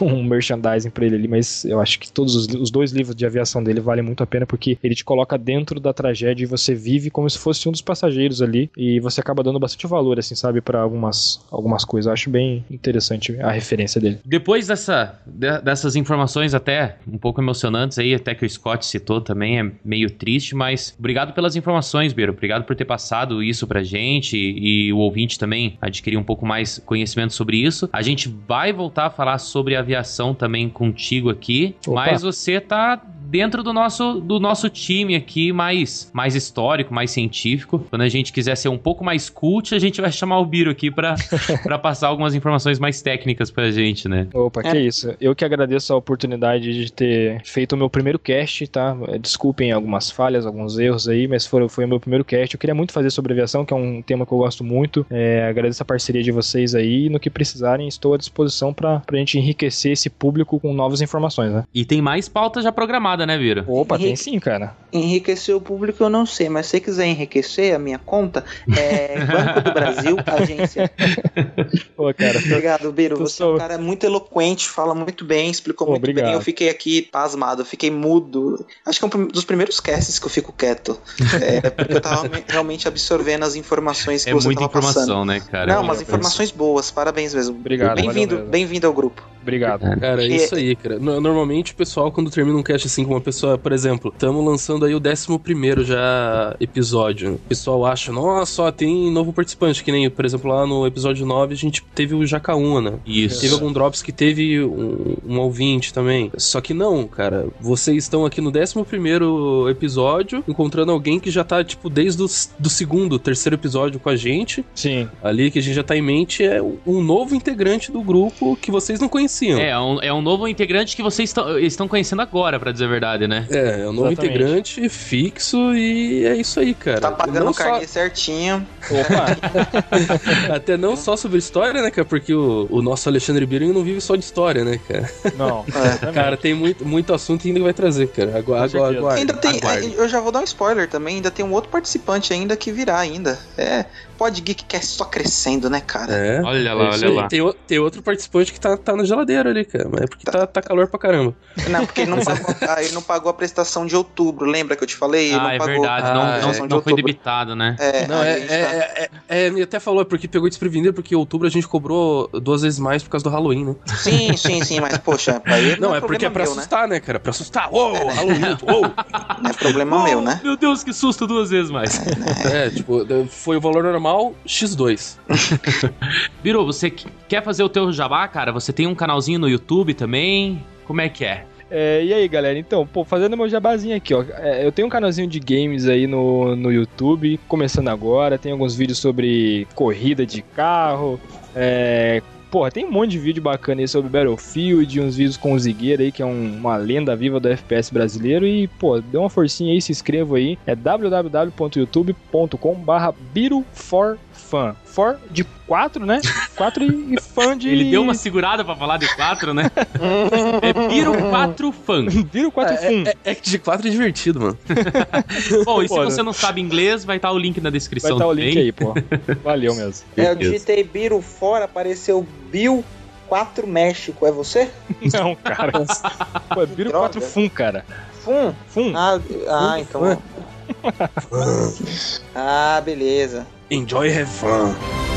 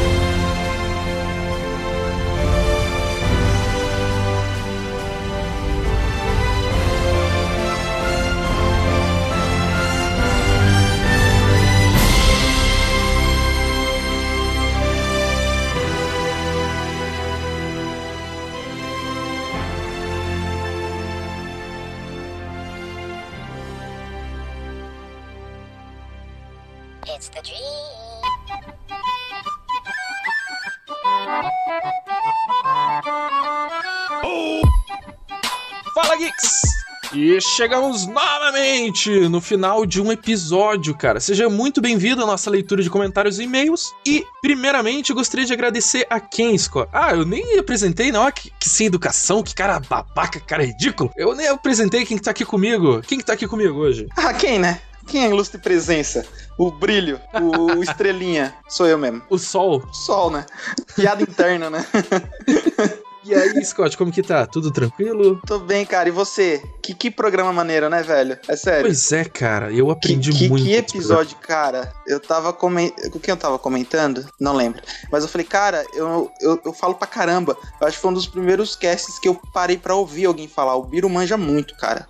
Cara muito Não, inteligente. você, você falou isso no cast até, cara. É, eu falei? Não, eu tava Falou? tipo, cara, muito eloquente, muito, foi, foi muito maneiro. Foi um dos melhores casts que a gente já gravou já, sem dúvida, um dos melhores. Você apresentações aí. Já tivemos agora no finalzinho comentando, mas a apresentação do Alexandre Biro, um dos integrantes que não tinham, não tinham sido apresentados ainda. E tem mais um integrante surpresa aí, tal. Já aviso que vai ter outros casts de aviação também. A gente tá negociando só o contrato, né? É, eu não sei, duas paçoca e uma itubaína. É, igual muriçoca, né? E a muriçoca, soca, soca, soca, soca, soca, soca. E a muriçoca, pica, pica, pica, pica, pica, pica. Se vocês gostaram do Biro, de ouvir a voz dele, ficaram úmidos, o cara não é só um baita entendedor de aviação, como ele tem um canal também no YouTube. Muito maneiro. Eu assisti nenhum vídeo, mas. Mentira.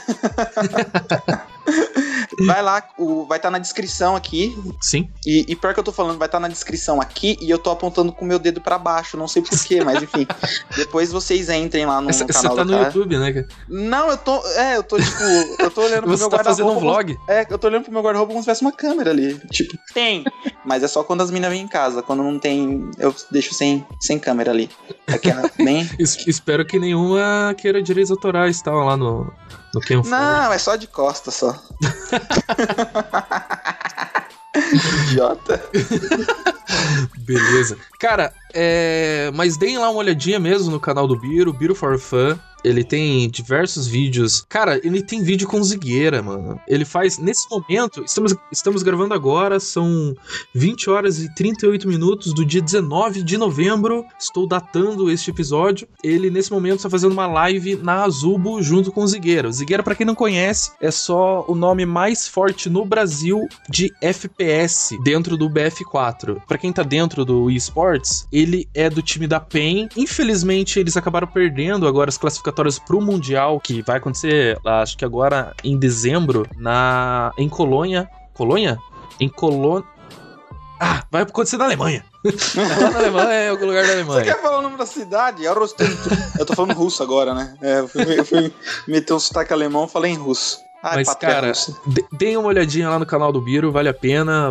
Project Cars, tem um CS lá, tem Battlefield. Ele disse que vai começar a trazer Flight Simulator, agora que nós conversamos também nesse cast sobre aviação, e vai valer a pena. Acompanha, dá um, dá um feedback lá. Bacana. Eu, eu assisti, achei, achei engraçado, gostei. Assistam. Depois dessas informações, né? Vocês tiverem algum comentário, algum e-mail pra mandar, xingar a gente, fica à vontade. Você pode mandar ou no site, né, John? O próprio site tem como comentar, porque eu não entro no site, desculpa. Tem, tem. Tem. Ca- É, cada, cada postagem dá pra você entrar lá e fazer o seu comentário, você faz o login. perguntou se tinha feed, eu, eu tive que perguntar pra você, tipo, cara, o que é, que é feed? Me ajuda. Foi mal. Ou no e-mail, né? aculturageek.gmail.com Ali você pode mandar o seu feedback, informando o que, que você achou, dando seus palpites, xingando, e é isso aí. E eu tenho que mandar agora um beijo muito especial para duas novas ouvintes, talvez? Como que a gente poderia classificá-las, Snow? Estão sendo semeadas com a palavra. É, cara, pra Maria e pra Érica, eu, eu não sei fazer voz sensual. é, eu só consigo fazer essa voz idiota que eu tenho. Então, um beijo pra vocês duas. Acompanhem. Eu indico pra vocês do episódio 6 em diante, porque os outros são muito merdas. Mas assim, do 6 em diante a gente engrenou. Eu consegui falar mais alto porque eu mudei de quarto. Escutem, deem o feedback. Um beijinho pra vocês. É, me adicione no Facebook, tá? O Wilker Nascimento é nóis. Só Ai, se vive cara. uma vez, cara. Ah, mas é isso aí, vamos lá pros comentários. Manda um beijo pra elas também, cara. Eu, eu sou difícil. Você não é, John. Eu, Sou difícil. Quer, quer que eu conte a história do carnaval de 97? Não, não. Nossa, o cara com 5 anos tava lá, facinho, facinho, né? Ah, tinha acabado de tomar minha groselha. De manhã tinha tomado um biotônico fontona pra ficar acordadão. Nossa, o que, que tinha naquele leite, mãe? Colocou nesse quick. Molhei a chupeta no leitinho e boa.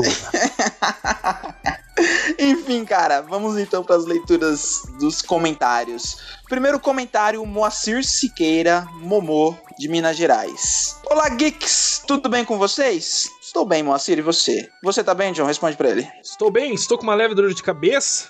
Parece que minha cabeça vai explodir, igual o cara quando recebe um spoiler, mas estou bem. Aí, falar em spoiler, o Kylo Ren e a Rey são filhos da Leia e do Han Solo, tá bom? Sério? sério. Mas enfim, vamos continuar aqui. Esse é o Darth Vader gritando. É, eu, eu- pareceu meu vô. Enfim, mas vamos lá. Espero que sim. Assim como todo bom podcast que mais cedo ou mais tarde grava um episódio excelente, mas que ficou grande demais e teve que ser dividido em partes, vocês o fizeram e fizeram com maestria. Vamos à minha lista 10 de 10. Vamos lá, Moacir. Música do Moacir. Sem dúvida nenhuma é Californication, do Red Hot Chili Peppers. Psychic spies from China try to steal your mind's elation. And little girls from Sweden dream of silver screen quotation. And if you want these kind of dreams, it's Californication. O que, que você acha, John, dessa música? Cara, é uma música boa, mas pra mim. É, pra Ah, mim 10 de deu 10. de, de, Cara- de, Red Hot. A única música do Red Hot, só te cortando, desculpa, é Red Hot Chili Peppers que eu gosto é aquela que tem um- o seu apelido. Já ouviu? Ah, Snow. É, eu gosto dela Ah, pra hey, caramba. yo. Hey, yo. Nossa, a música é muito louca, Listen cara. what I say, yo. É boa, cara. Eu gosto dessa, Other Side. Mas a que eu mais gosto mesmo é. Que eu diria que é 10 de 10. É uma que eu não lembro o nome. Parabéns. É, eu não lembro o nome, mas eu vou colocar ela pra tocar agora. Vocês vão saber qual é.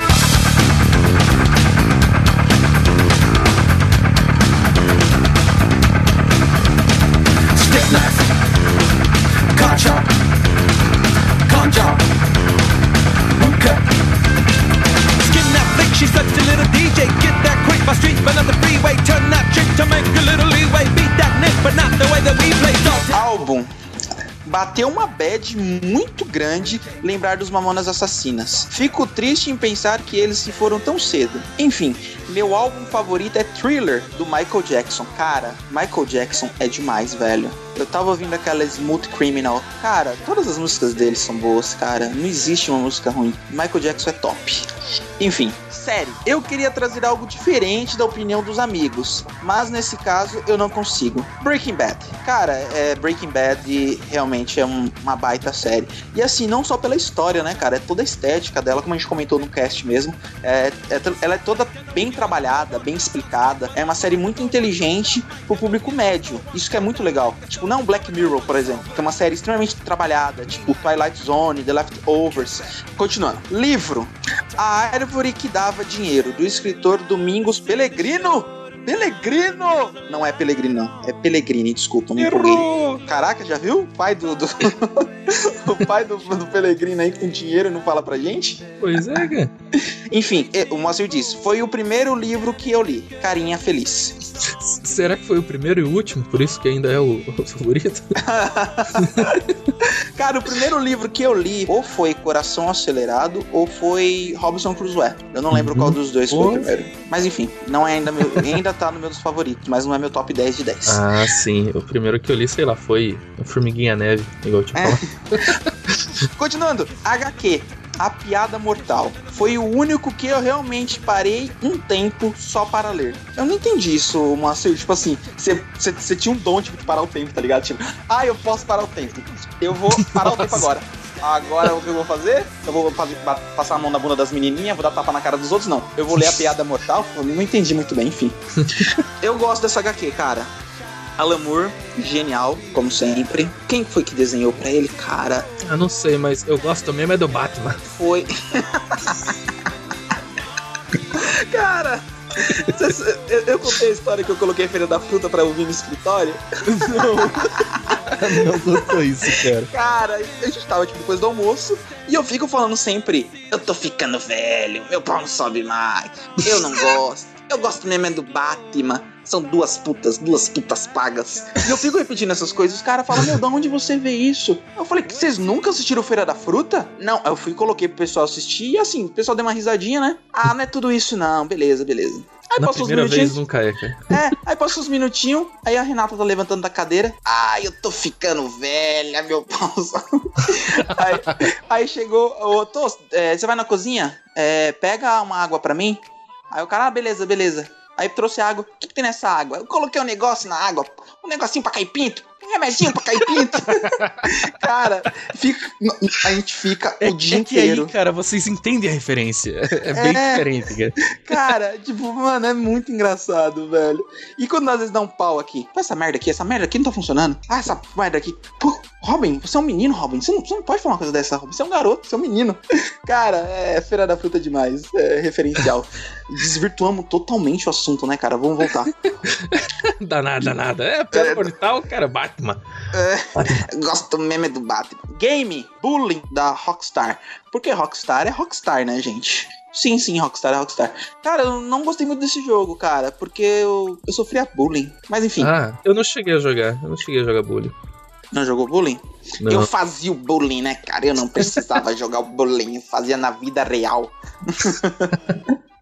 cena de filme é a cena do filme Kill Bill, quando a Beatrix Kiddo enfrenta os 88 malucos, ou maníacos, como o, o Momo escreveu aqui. Cara, essa cena é realmente muito bonita, velho. Assim, ela tem aquela estética dos filmes dos anos 70, japonês, chinês, que trata muito, muito bem a arte da arte marcial, com muito respeito. E ela chega um ponto que ela seja tão brutal que ela fica em preto e branco, cara. É uma ode. A gente já falou sobre Quentin Tarantino e eu não canso de repetir. Essa cena é realmente muito bonita mesmo. Diretor, cara, eu vou discordar um pouquinho do Moacir, velho. Eu gosto desse diretor que ele tá comentando aqui, que é o Steven Spielberg, mas eu acho ele super valorizado. Enfim, vamos continuar.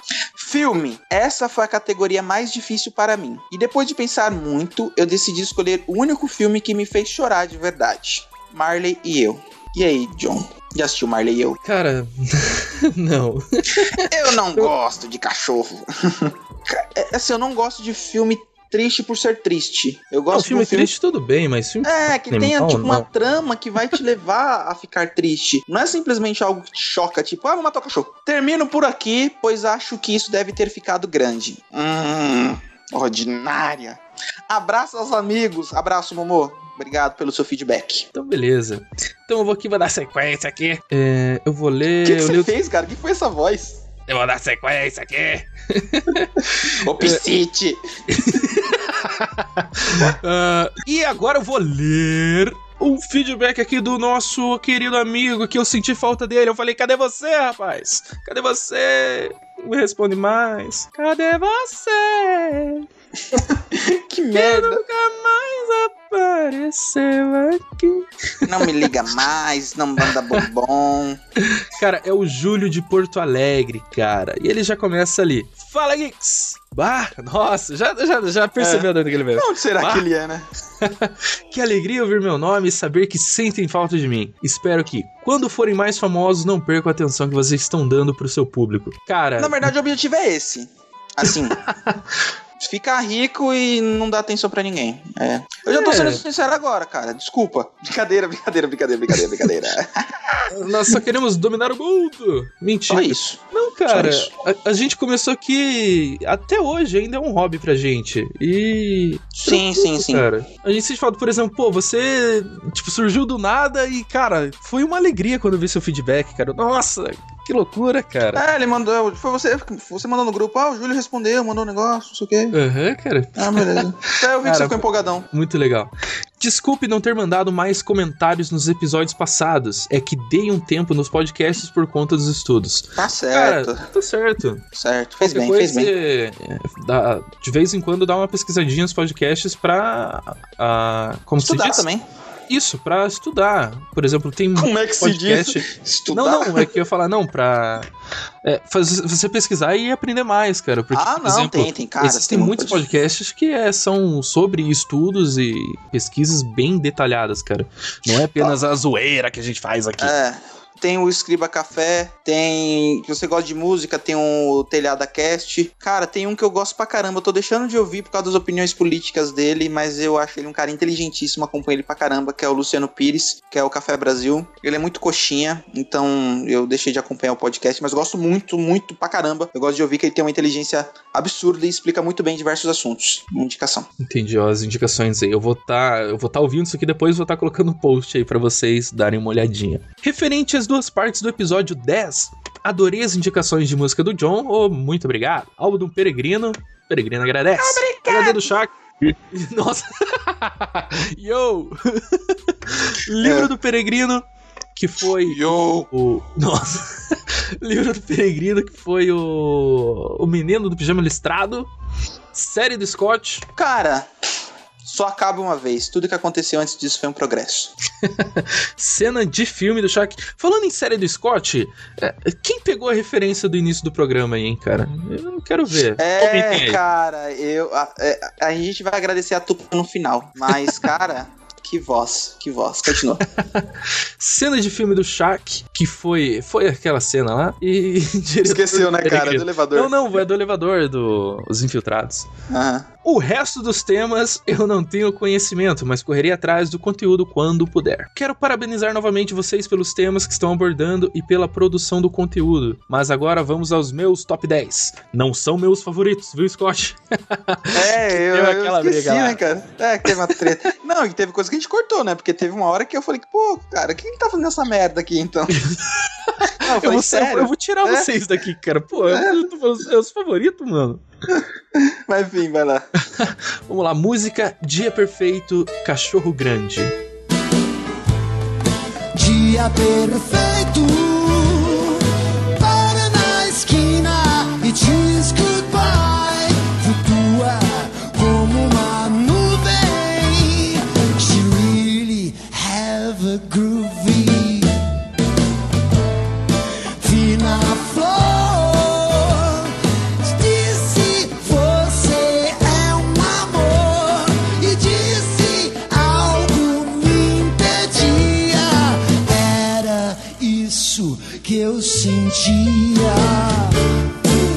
conheço. Nossa, Eu, é, eu também não conheço, cara, mas estão ouvindo agora. Eu vou colocar um trechinho aqui pra, pra todos ouvirmos. Álbum Marcelo D2, acústico MTV. Cara, eu curti, cara. Eu não conheço, eu não gosto, eu não gosto. Sério, cara? Nossa, muito da hora, cara. Esse CD é muito bom. Série Demolidor do Netflix, cara. Da Netflix a gente fala, né? Por que a gente tem ide- identificado, né, cara? Tipo, é uma série. A gente não fala, né? Game of Thrones, da HBO. É, Walking Mas Dead, que da que é? AMC. é porque vai. é um referencial, né, cara? Se você parar pra pensar, eu já tô, eu já tô aqui, que eu sei que 4 horas da manhã vai ser os episódios da Jessica Jones. Hoje Pois eu coloquei é. meu celular pra despertar já, cara. Porque Nossa, já vai começar. já, cara. Eu Cara, vou deixar pro final de semana, cara. Eu lembro a besteira que eu fiz com Orange e The New Black? Não, cara. Estreou na semana do Dia dos Namorados, estreou dia 12 de junho. Eu assisti numa tacada só, até faltei no serviço. Eu assisti numa tacada só. Caraca, velho. Cara, e quando eu terminei, eu, eu- você viu que eu fiquei comentando no grupo. Cara, que, que temporada, que tapa na cara de religião, que tapa na cara de preconceito, que tapa na cara de tudo. Aí depois eu deitei, triste, eu falei, meu Deus, por que eu fiz isso? Só 2016 agora? Acabou, acabou. Pois é. É, não, é, maratonar é meio complicado por causa disso aí, cara. Tem isso, cara. Tipo, saiu no dia, você já assistiu no dia É. e. Putz, e agora? Demolidor não, saiu dia 10 de março. E assim, cara, eu, eu gosto. Eu tenho. Eu meu corpo, a gente tem um trato muito bacana. Quando saiu o Demolidor, eu fiquei doente. Hum. Meu corpo ficou doente, cara. Porque eu tinha que ficar em casa pra assistir o seriado. Olha que coisa maluca. Pois é, cara. A- ainda bem que, tipo, Ainda bem que ninguém do serviço escuta. ainda, né? Mas. cara, é que a gente tentou não usar as coisas tão mais hypeadas assim nesse 10 de 10. É, não, eu, eu- a gente, é, é assim, o 10 de 10 é o seu favorito, né? É, não, não. Tem os favoritos e os 10 de 10, né, cara? Não, Então, entendi, se eu entendi. falasse É, favorito, o Scott ia ter do- durante o programa. Eu já te derrubei já, você não percebeu?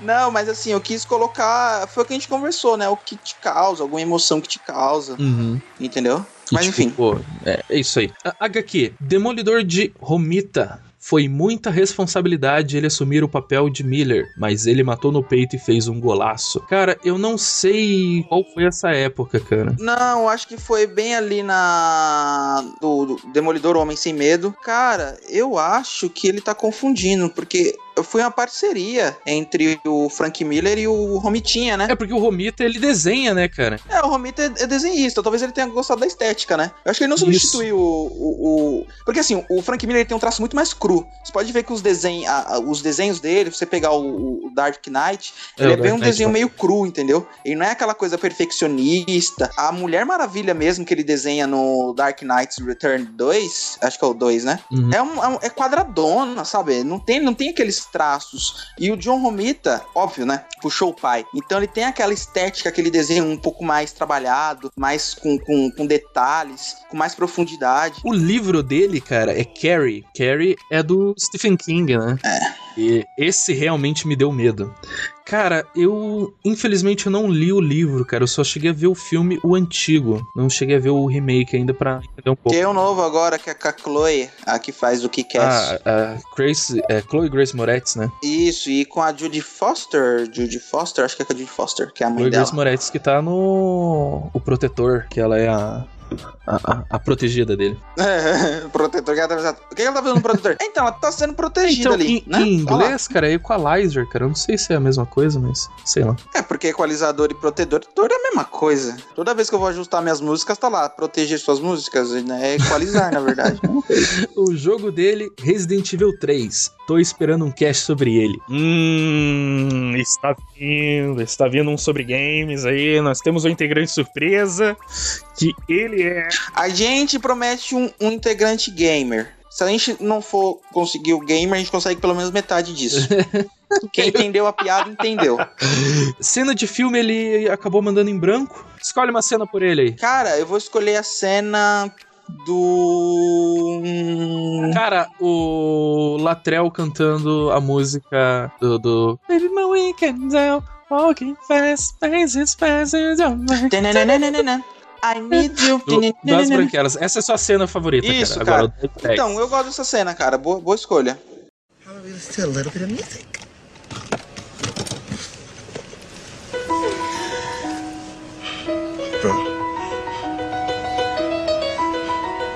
You know? I love this song. Making my way downtown, walking fast, faces past, and I'm homebound. And I need you. And I Miss you. and now I wonder if I could fall into the sky. Do you think time past me by? Cause you know I'd walk a thousand miles if I could just see you. Essa cena diz muito sobre você, tá bom, ô Júlia? É... Cara, filme.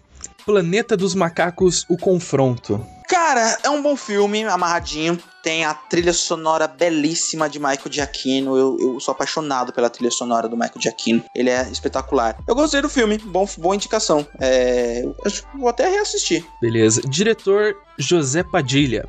Não fez muita coisa, mas o que ele fez, fez bem feito. Pois é, cara. É, você vai ver Bop, tem o sequestro do metrô, do metrô não, do ônibus 147 174, o Robocop.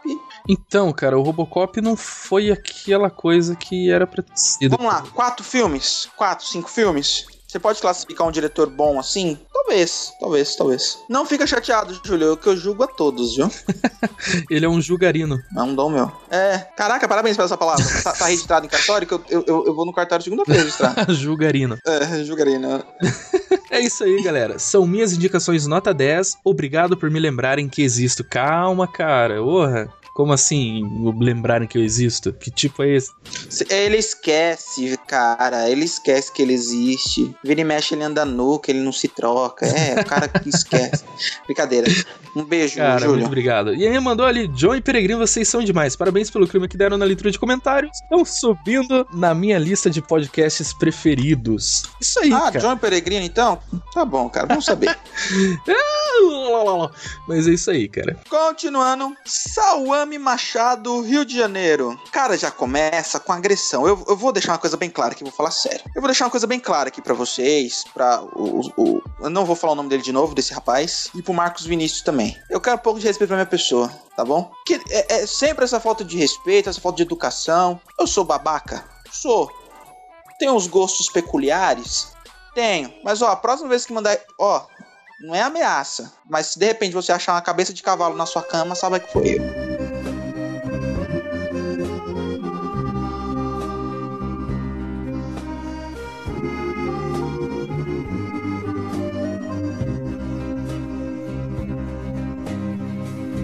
Enfim, continuando aqui. Scott é muito branco. Sorte que o John fez o contrapeso. Eu não vou falar nada. Não tenho muito a comentar. São escolhas de vocês. Olha que, que prepotente. Olha, você tá com monóculo, né? Tomando um Dom Perignon, né? Olha, eu não tenho muito a acrescentar, porque é o gosto do proletariado, né? Enfim, aí toma, né? Enfim, continuando, vamos ver aqui. Faça um programa sobre música. Se forem falar sobre artistas nacionais, seria legal se fizerem uma entrevista. Cara, que não é difícil, a gente tem. Eu, eu tô negociando aí com um participante surpresa, que ele é músico também, não sei se você sabe, o John. Ele tem uma banda. Não sei. Aquele que a gente comentou. Ele tem uma banda. Não sei. Mas assim, é no rock nacional, faz cover, não tem música própria. Mas seria interessante, é, é, é, por exemplo, o Biro. Eu queria, um próximo cast que a gente for gravar, que seja, com as partes mais técnicas referentes à aviação. É, a gente tá combinando de gravar com youtuber é, as partes técnicas de gravação, como é que é, como que ele entrou nessa. Eu acho que é, é isso que a gente tem que entender. É uma boa ideia mesmo do. Eu não vou falar o nome dele, eu não gosto desse cara. Enfim, continuando. Eu não gosto, eu não gosto. Eu não gosto, eu não gosto. Vamos lá, as indicações dele. Música. A banda é Horizon Falls. A música é Broken Times. Conhece?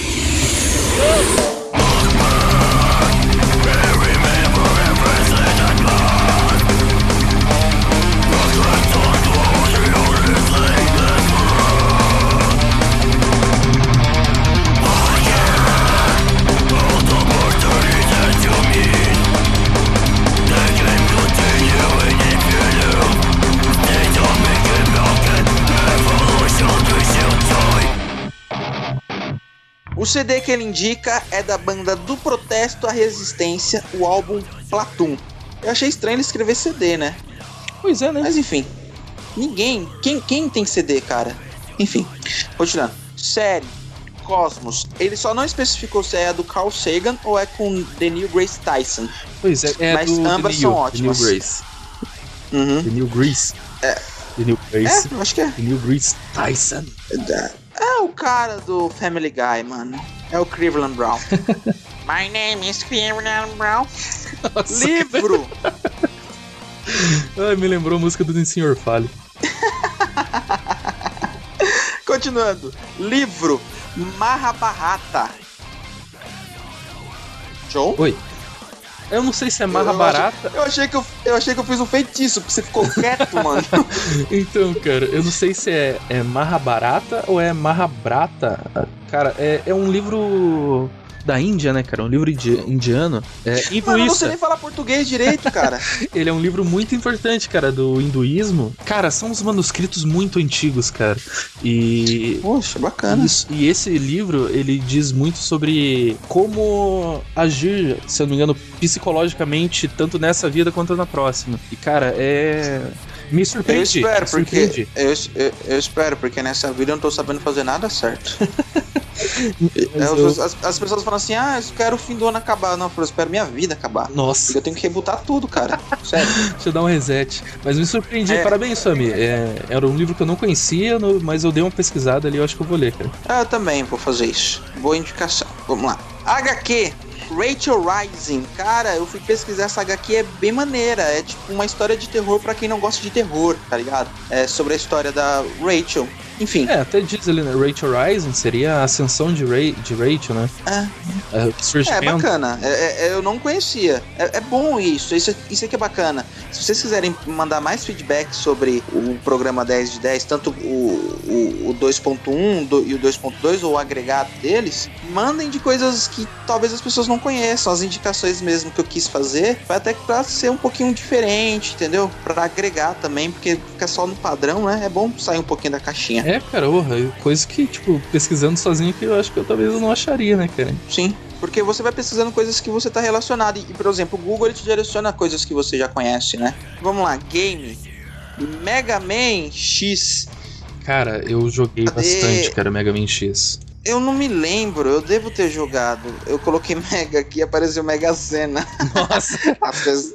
Quer que eu aposte? Mega Man 10. Engraçado, né? Que, que aconteceu uma coisa trágica, não sei, não sei se você sabe, né?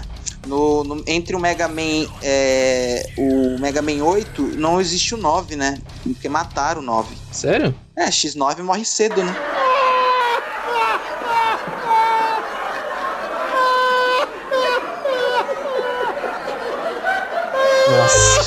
Nossa, cara. Ah, parabéns, parabéns pela piada. cara. Cena de filme. Exorcismo de Emily Rose. Cara, é a cena que ele tá descrevendo é do celeiro. Quando os Isso. demônios falam por ela. Cara, esse filme é muito pesado, que tem os áudios originais, né?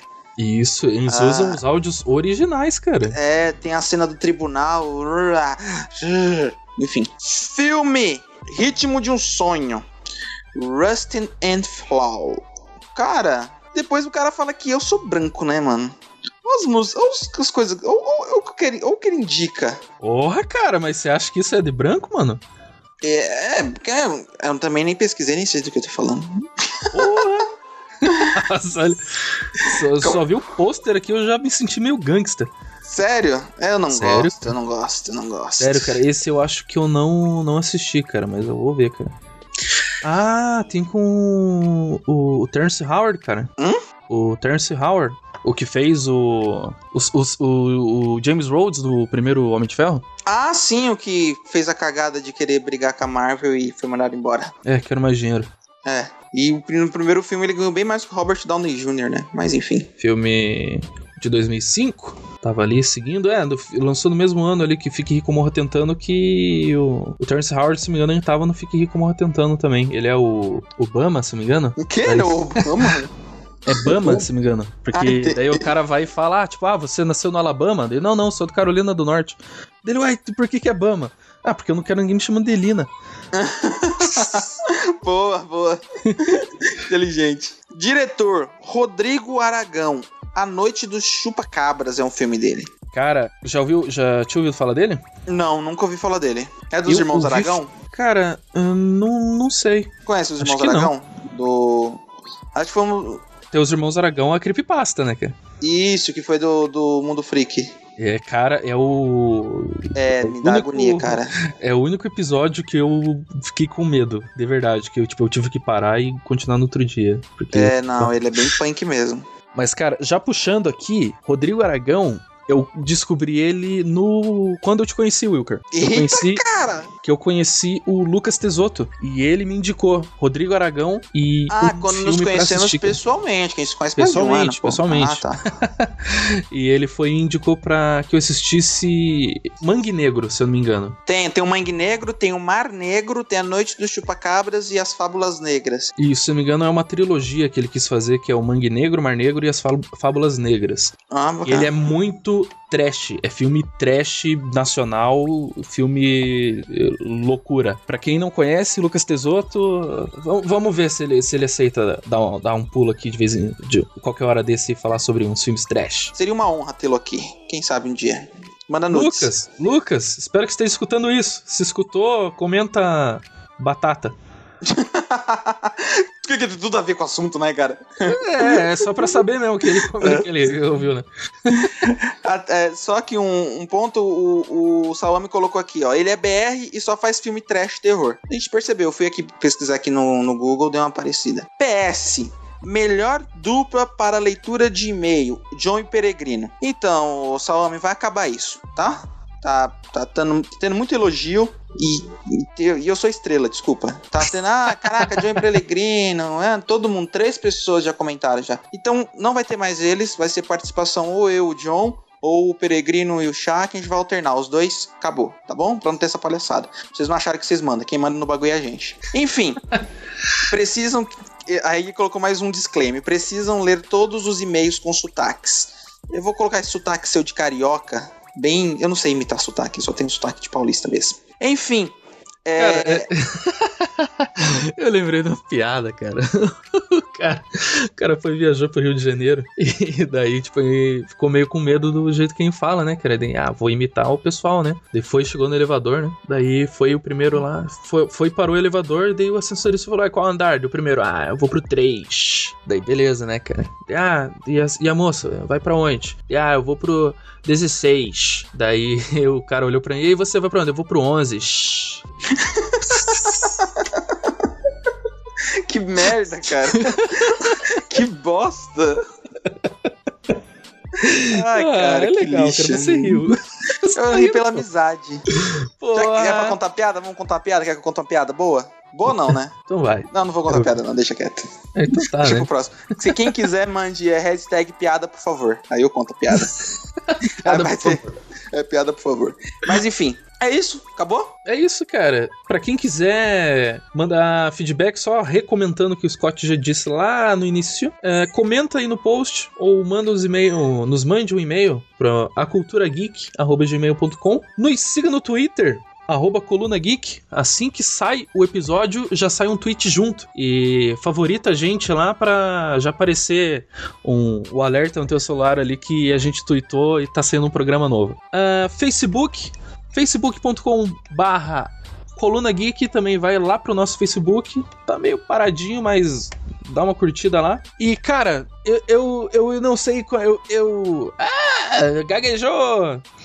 É, eu tava pensando. Você não vai cortar era na isso? música que. Não, não vou cortar. Ó. Não vou cortar nem você falando, você não vai cortar isso. É, eu fiquei pensando o dia inteiro em uma música pra tocar aqui, cara. E a gente já escutou tanto Amor e Soca, Soca, Soca. Mas eu não, eu, não vou, eu não vou pedir essa. Eu vou pedir Edwin Star War. Já que tá tendo muito, muita briga aí sobre o medo também de acontecer uma guerra, tá tudo muito doido, cara. E pra todos saberem que a guerra é boa pra quê? Absolutamente nada. Parou, parou, parou, parou, parou, parou a música. Opa, voltamos aqui. Vocês pensaram que a gente ia agradecer, mas a gente vai, a gente vai agradecer a quem? A quem, Wilker? Quero agradecer a Tupa pela sua linda voz, cara, e pela referência que quando o, o, o, o, o Snow, foi você que mandou pra mim no. Foi você que mandou no grupo? Foi. Quando eu ouvi, cara, eu fiquei realmente emocionado pela referência. Obrigado, um beijo no seu coração. Tupá, muito obrigado, cara. Nossa, você, você é muito linda. Sua voz é perfeita. Pena que tá longe. Sabe o pelo da nuca? Sabe assim quando a- arrupeia? Arrupeia? Arrupeou, mano. Arrupeou. Certo, Ai, perfeito. Muito obrigado E, e hoje no grupo ela mandou um miau. Mano. Para, cara. Para. Para, cara. Ai, Isso não vai pro. Miau. Nossa, cara. É isso. Ai, eu vou procurar que eu não ouvi isso. Enfim, é, é isso. Falou, Joe. Um abraço. Caraca, cara chato.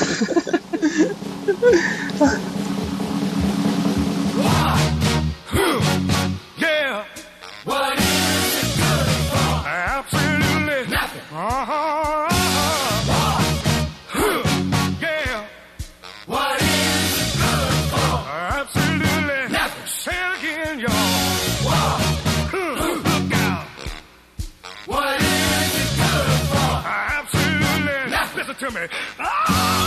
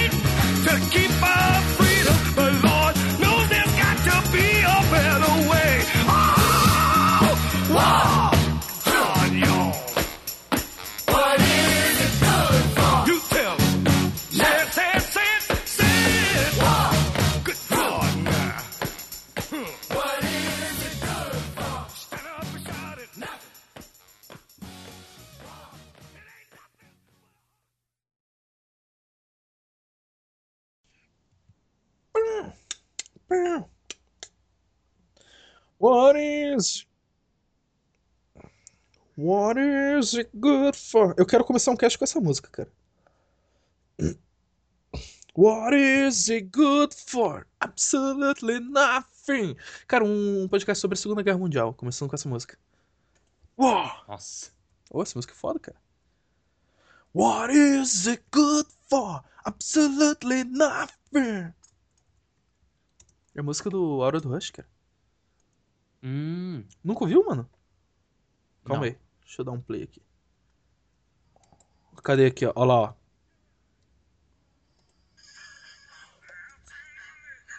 Tá ouvindo? Você fez igualzinho, cara. What is it good for? Absolutely nothing. What? Good. What is it good for? Absolutely nothing.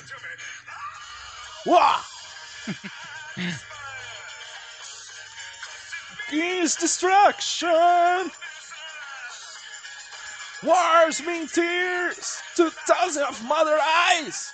When their sons go to fight and lose their lives. I say war. Who? Good for? What is it good for? Absolutely nothing. Woo! Say it again. War. Who? What is it good for? Absolutely nothing. Listen to me. War! Nossa, essa música é muito foda, mano. Deixa eu colocar no. Chega, chega. Curtiu, né? Pode falar.